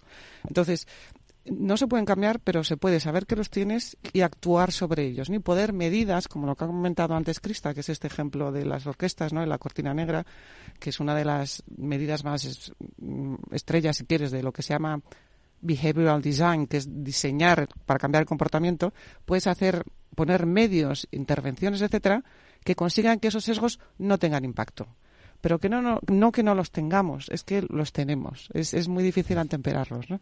Es más, cuando los estudios nos demuestran que cuando alguien piensa que no tiene sesgos, y está convencido de que yo sesgos no tengo, yo, hombre, yo tal, vas a ser aún más sesgado, porque claro, te fías mucho más de tu propio conocimiento que es sesgado de por sí.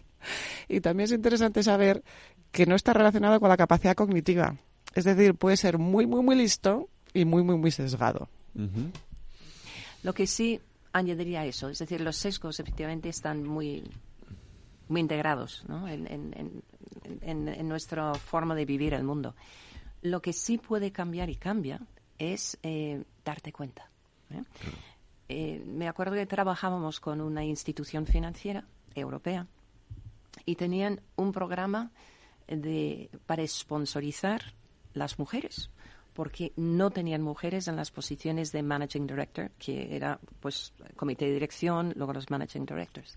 Y tenían un programa, como buenos europeos del norte que eran, impoluto, o sea, muy bien diseñado, tremendamente diseñado, de altos directivos que mentorizaban a mujeres. ¿eh? ¿Qué sucedió? El, el CEO en ese momento en Europa, Europa y Próximo Oriente, eh, era un español, un español con tres hijas. Y en un momento se le encendió la, bombilla y habló con sus hijas en casa sobre lo que ellas estaban viviendo en su entorno laboral. Y las cosas que había escuchado empezaba a preguntarles y se dio cuenta que sus hijas estaban pasando por estas situaciones y puso un especial interés. Dice, algo estamos haciendo mal, algo tenemos que cambiar en este programa para que funcione. ¿eh? Parte era eh, cómo llegaban los máximos directivos en su rol de sponsor, ¿no? por entender lo que era. Y otra también era empoderar a las mujeres, darles herramientas, darles desarrollo específico para ayudarles a mover. Y situarlo dentro del propio negocio del banco. Una de las promociones, estuvimos con ellos cuatro promociones, una de las promociones eh, tomaron un grupo de mujeres diciendo, vosotros definid un producto nuevo para el banco. Y este grupo de mujeres dijeron, no tenemos un grupo de servicios orientados a mujer y a familia, porque no hacemos una línea de servicios dedicada a la mujer y a la familia. Bueno, empezaron en la India con esto y en, este, en estos años llegó a significar un crecimiento de algo así como un doble dígito, no me acuerdo, un 12% más o un 15% más, sencillamente porque nadie había puesto el foco en que el banco no estaba respondiendo a necesidades de mujeres y de familias. ¿eh? Todo esto, ¿de dónde venía? Que, que se dio cuenta este CEO en su casa que el futuro de sus hijas iba a ser exactamente igual que lo que estaba viviendo. ¿eh? reconocerlo y actuar en consecuencia entonces. Eso es. Sí, yo, yo, yo querría dar una, una herramienta muy simple, porque hay muchas cosas que puedes hacer, ¿no? Una puedes puedes examinar tu conducta, ¿no? a mí me pasó alguna vez, ¿no? Pues que a una, una chica no me gustaba y pensar por qué no me gustaba y luego me di cuenta que eran sesgos de géneros. Puedes considerar la perspectiva del otro, etcétera. Pero hay una herramienta muy sencilla que es cambiar el sexo de la persona, del sujeto. O sea, tú estás evaluando a alguien que es una mujer y a lo mejor te parece muy agresiva. Si fuera un hombre, pensaría lo mismo. Y probablemente muchas veces no. Dirías, oye, si fuera un hombre me parecería perfecto o normal. Hombre, pues es evidente que esto es un sesgo de género. Entonces, cambiar el sesgo del sexo del sujeto al que estoy evaluando o emitiendo un juicio nos puede ayudar y es una herramienta bastante sencilla. Em, Esto tenemos, esto tenemos que retomarlo, todo esto me parece apasionante. ¿Qué se puede hacer en las empresas para esto que dice, esto mismo que dices tú, por ejemplo, mm. eh, ¿cómo se puede implementar en las empresas para que para que esto sea así? Yo voy a empezar desde arriba, Silvia, y, si me permites. Eh, la cultura, velar por la cultura eh, y los aspectos sociales de la compañía nacen de su órgano de gobierno. Es decir, esto es algo que debe y está en la mesa de los consejos de administración. ¿bien? Que estos sean, de hecho ahora pues se pide información no financiera y se miden una serie de KPIs en cuanto a cuántas mujeres, eh, brecha salarial, eh, quienes están en nuestro mapa de futuros eh, sucesores, etcétera. Pero esa, ese, esa inquietud, ese, esa cultura de inclusión, ese planteamiento de optimizar la diversidad, porque es un diferencial para la organización, eh, tiene que estar en, las, en la presidencia y en las comisiones de nombramientos y, remuneraciones, porque a partir de allí se pide eh, responsabilidades al Ejecutivo. Cosas que se hacen a ese nivel, ligar remuneración variable a aspectos ligados con la S de ESG. Y dentro de la S está diversidad e inclusión, claramente. Otra cosa es plantear dentro cómo definimos nuestra cultura y la bajamos a conductas, ¿no? ¿Qué es lo que admitimos y no admitimos? Y ahí están aspectos de sesgos, no solamente de género, sino también de otros aspectos. Eh, ¿Qué hacemos con los mayores? ¿Qué hacemos con los las personas con capacidades diferentes? Etcétera, etcétera. ¿no? Y hay mm, poner eh, diversidad e inclusión en la agenda del Consejo de Administración es el primer punto. Buena noticia allí, acabamos de formar a los consejeros de uno de nuestros mayores eh, compañías del IBEX, precisamente en torno a esta, esta pregunta, ¿no? ¿Qué importa para nosotros la diversidad? ¿Qué significa en cuanto a riesgo? ¿Qué significa en cuanto a diferenciación? ¿Qué significa en cuanto a competitividad? ¿Qué significa en cuanto a nuestro impacto en nuestros grupos de interés, etcétera? Y esa sensibilidad y llevarlo al Consejo empiezo allí. Y luego llegamos al el equipo ejecutivo, donde tenemos políticas, prácticas, etcétera. Silvia, seguro que tienes excelentes ideas.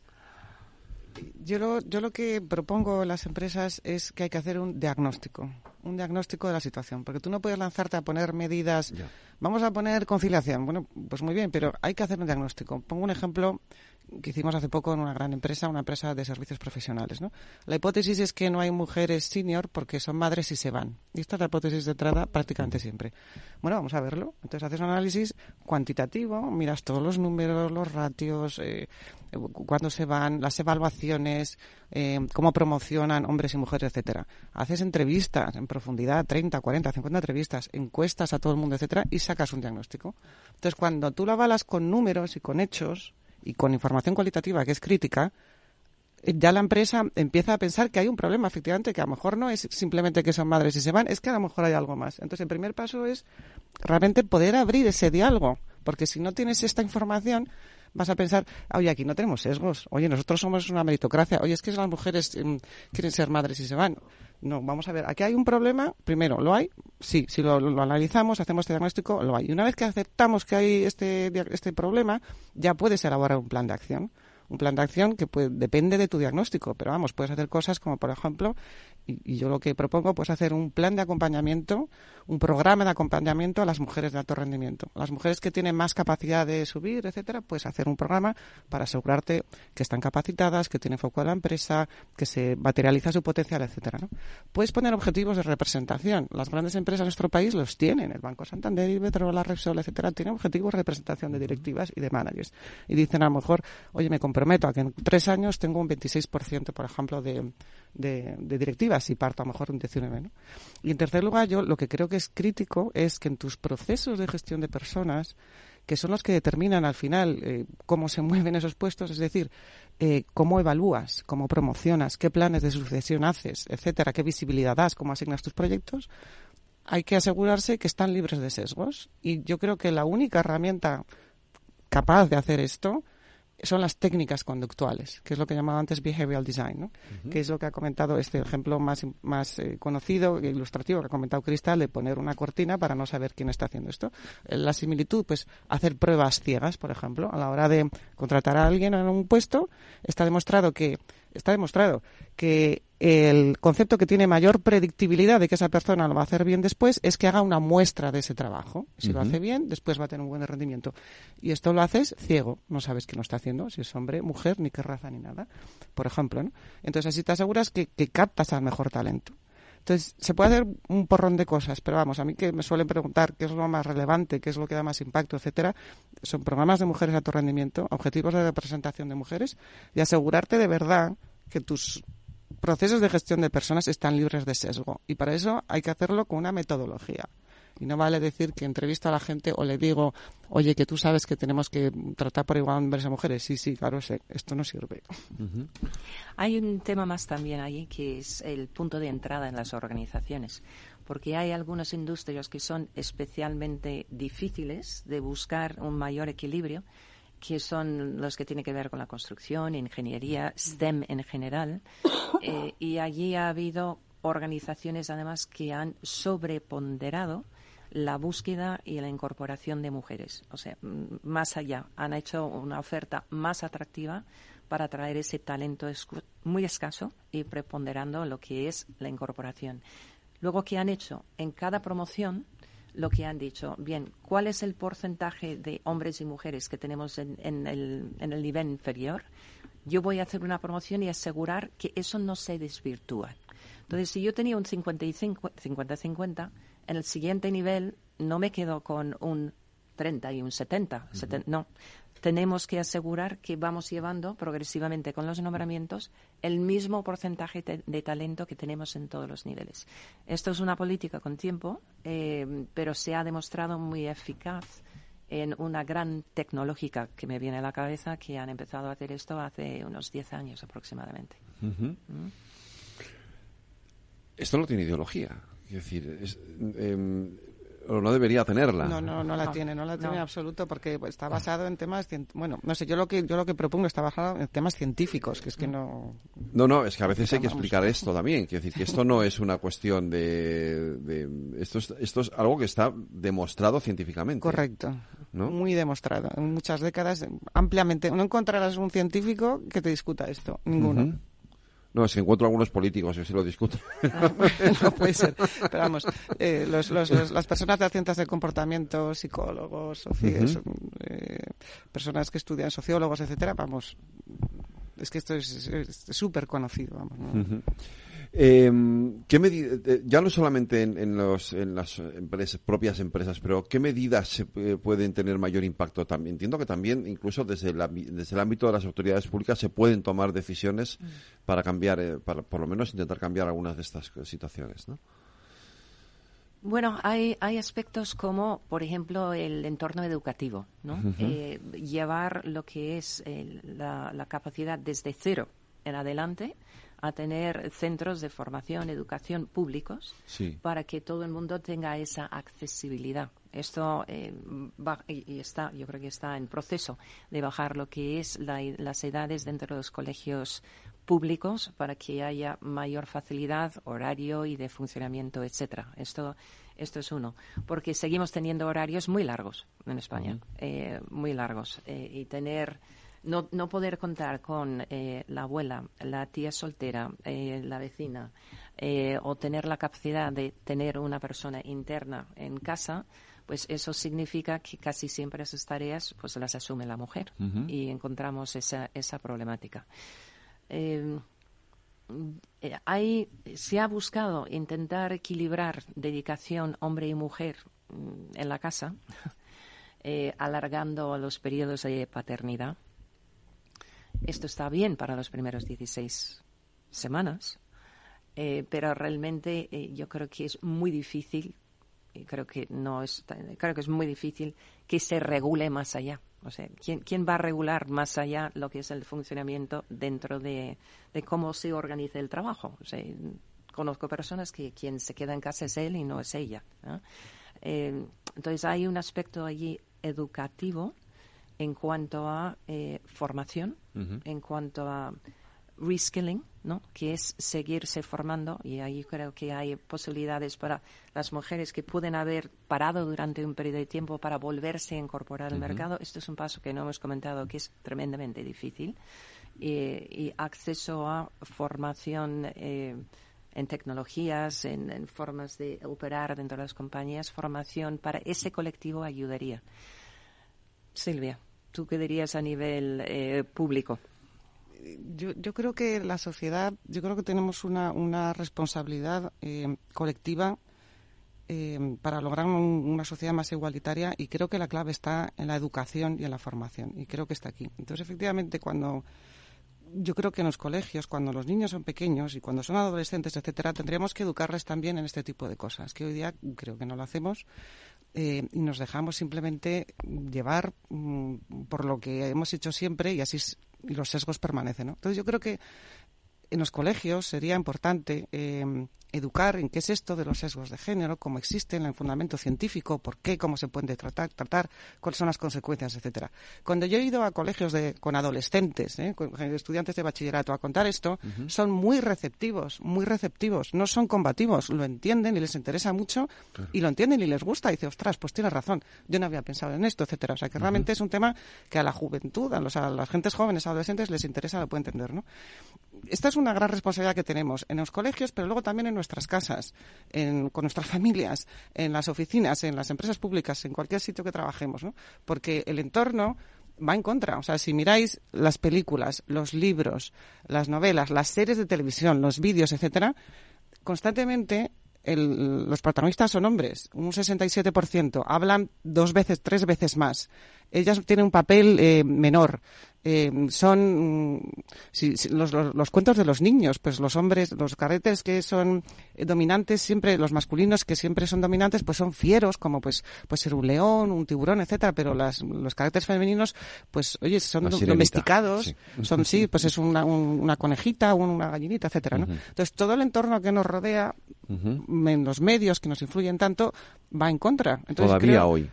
Por supuesto, está mejorando, ¿eh? pero está mejorando, pero por supuesto. Sí, este estudio que te hablo de las series es del 2021 y dos tercios está dominado por hombres versus un tercio de mujeres en papeles primarios, ¿no?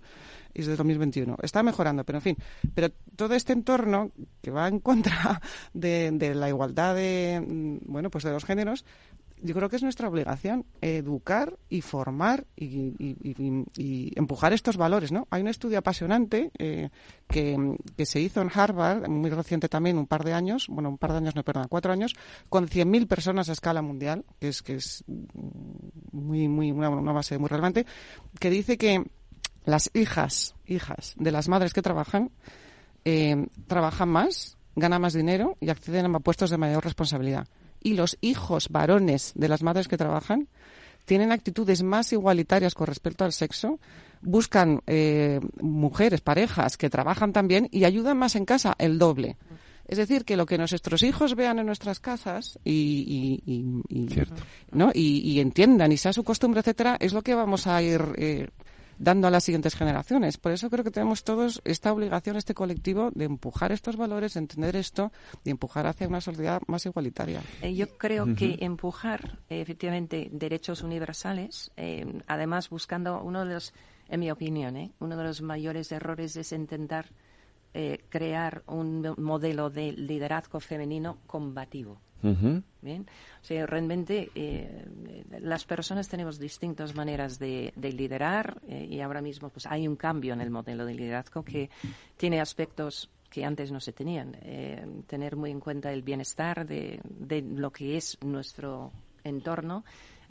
retar el status quo, cosas que antes no había tanto, tanta necesidad de esto, eh, buscar además diversidad e inclusión, aunque sea por la pura necesidad de que cada día tenemos menos personas en edad de trabajar, eh, pero esto va a un pluralismo. Lo que no va es a una actitud eh, ellos y nosotras, que no creo que Silvia está tampoco en esa, en esa línea, ¿no? Y efectivamente yo lo veo más desde... El género es lo más obvio de la diversidad, pero solamente hay un punto. Esto va también en entender formas de pensar distintas. Eso va de forma de actuar personas que tienen capacidades físicas distintas, capacidades cognitivas distintas.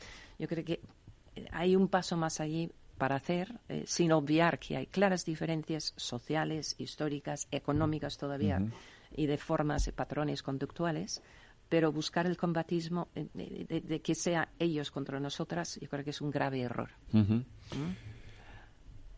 Lo compartes también, sí, sí. hombre, pero vamos a ver, yo unas cosas que digo en mi libro y lo primero que digo es, a mí no me interesa retratar a las mujeres como víctimas ni a los hombres como villanos, porque ni unas ni otros lo son. Esto es, esto es evidente. Esto es simplemente que la historia la evolución se está desarrollando así hasta la situación actual.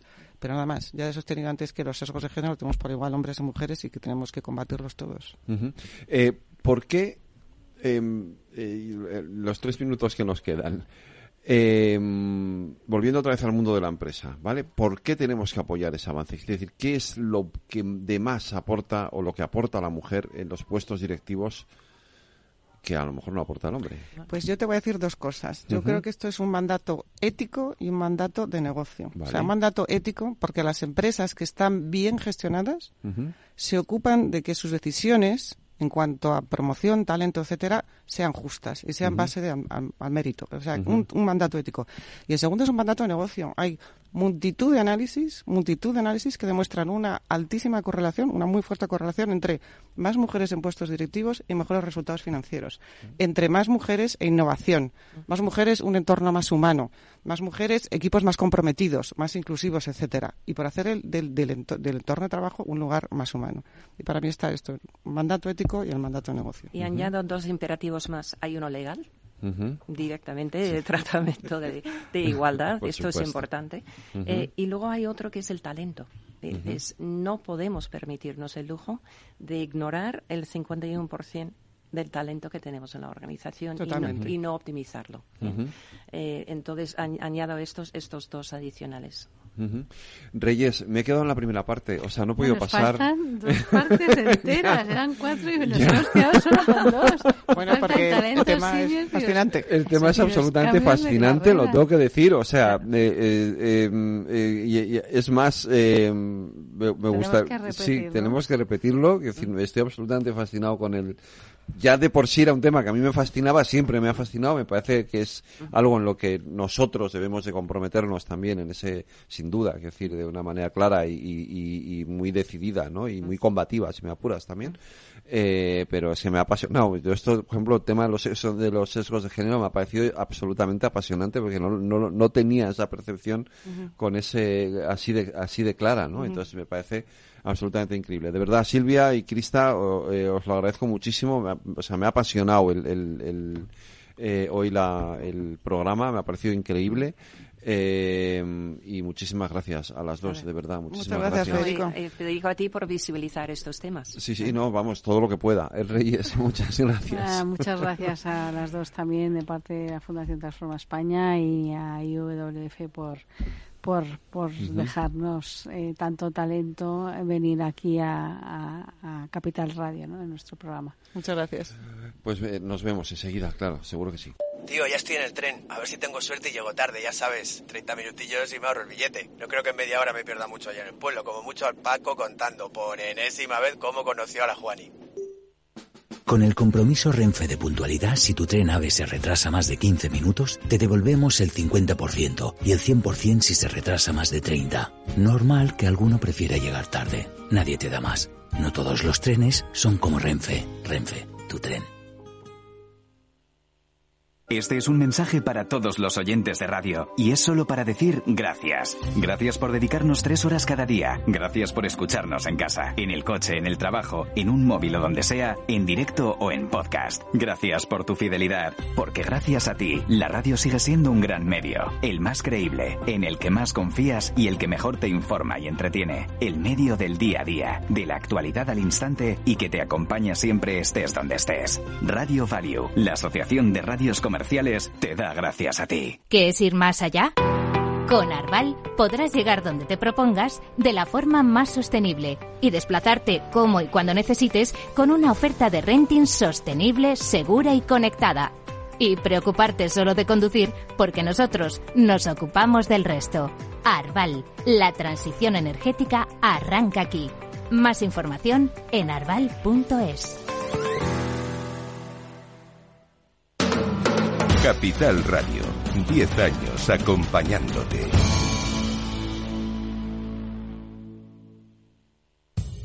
Somos Mazapanes Barroso. En nuestra empresa elaboramos productos con ingredientes seleccionados siguiendo una tradición artesana transmitida de generación en generación desde hace más de un siglo. Te llevamos el auténtico mazapán artesano desde Toledo a tu casa. Nos esperan fechas muy especiales en las que no puede faltar en tu mesa. Compra tus dulces favoritos en nuestra tienda online www.mazapanesbarroso.com o llamando al teléfono 92 535 3149. Disfruta del auténtico mazapán con Mazapanes Barroso, maestros artesanos con tradición y calidad desde 1890.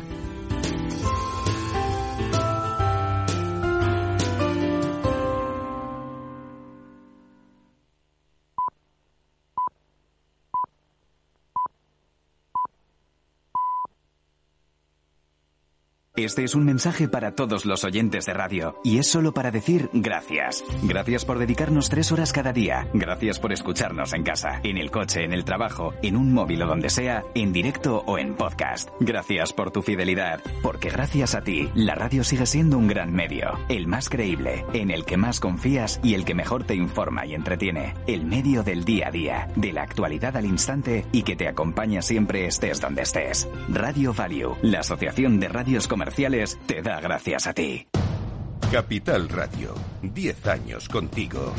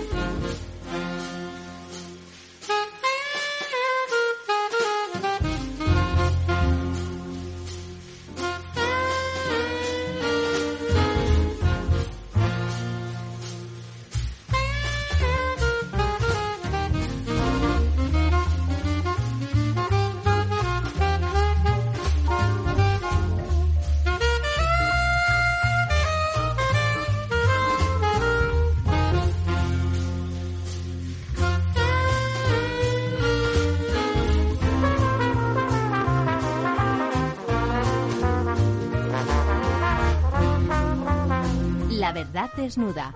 Ramiro Aurín, Capital Radio.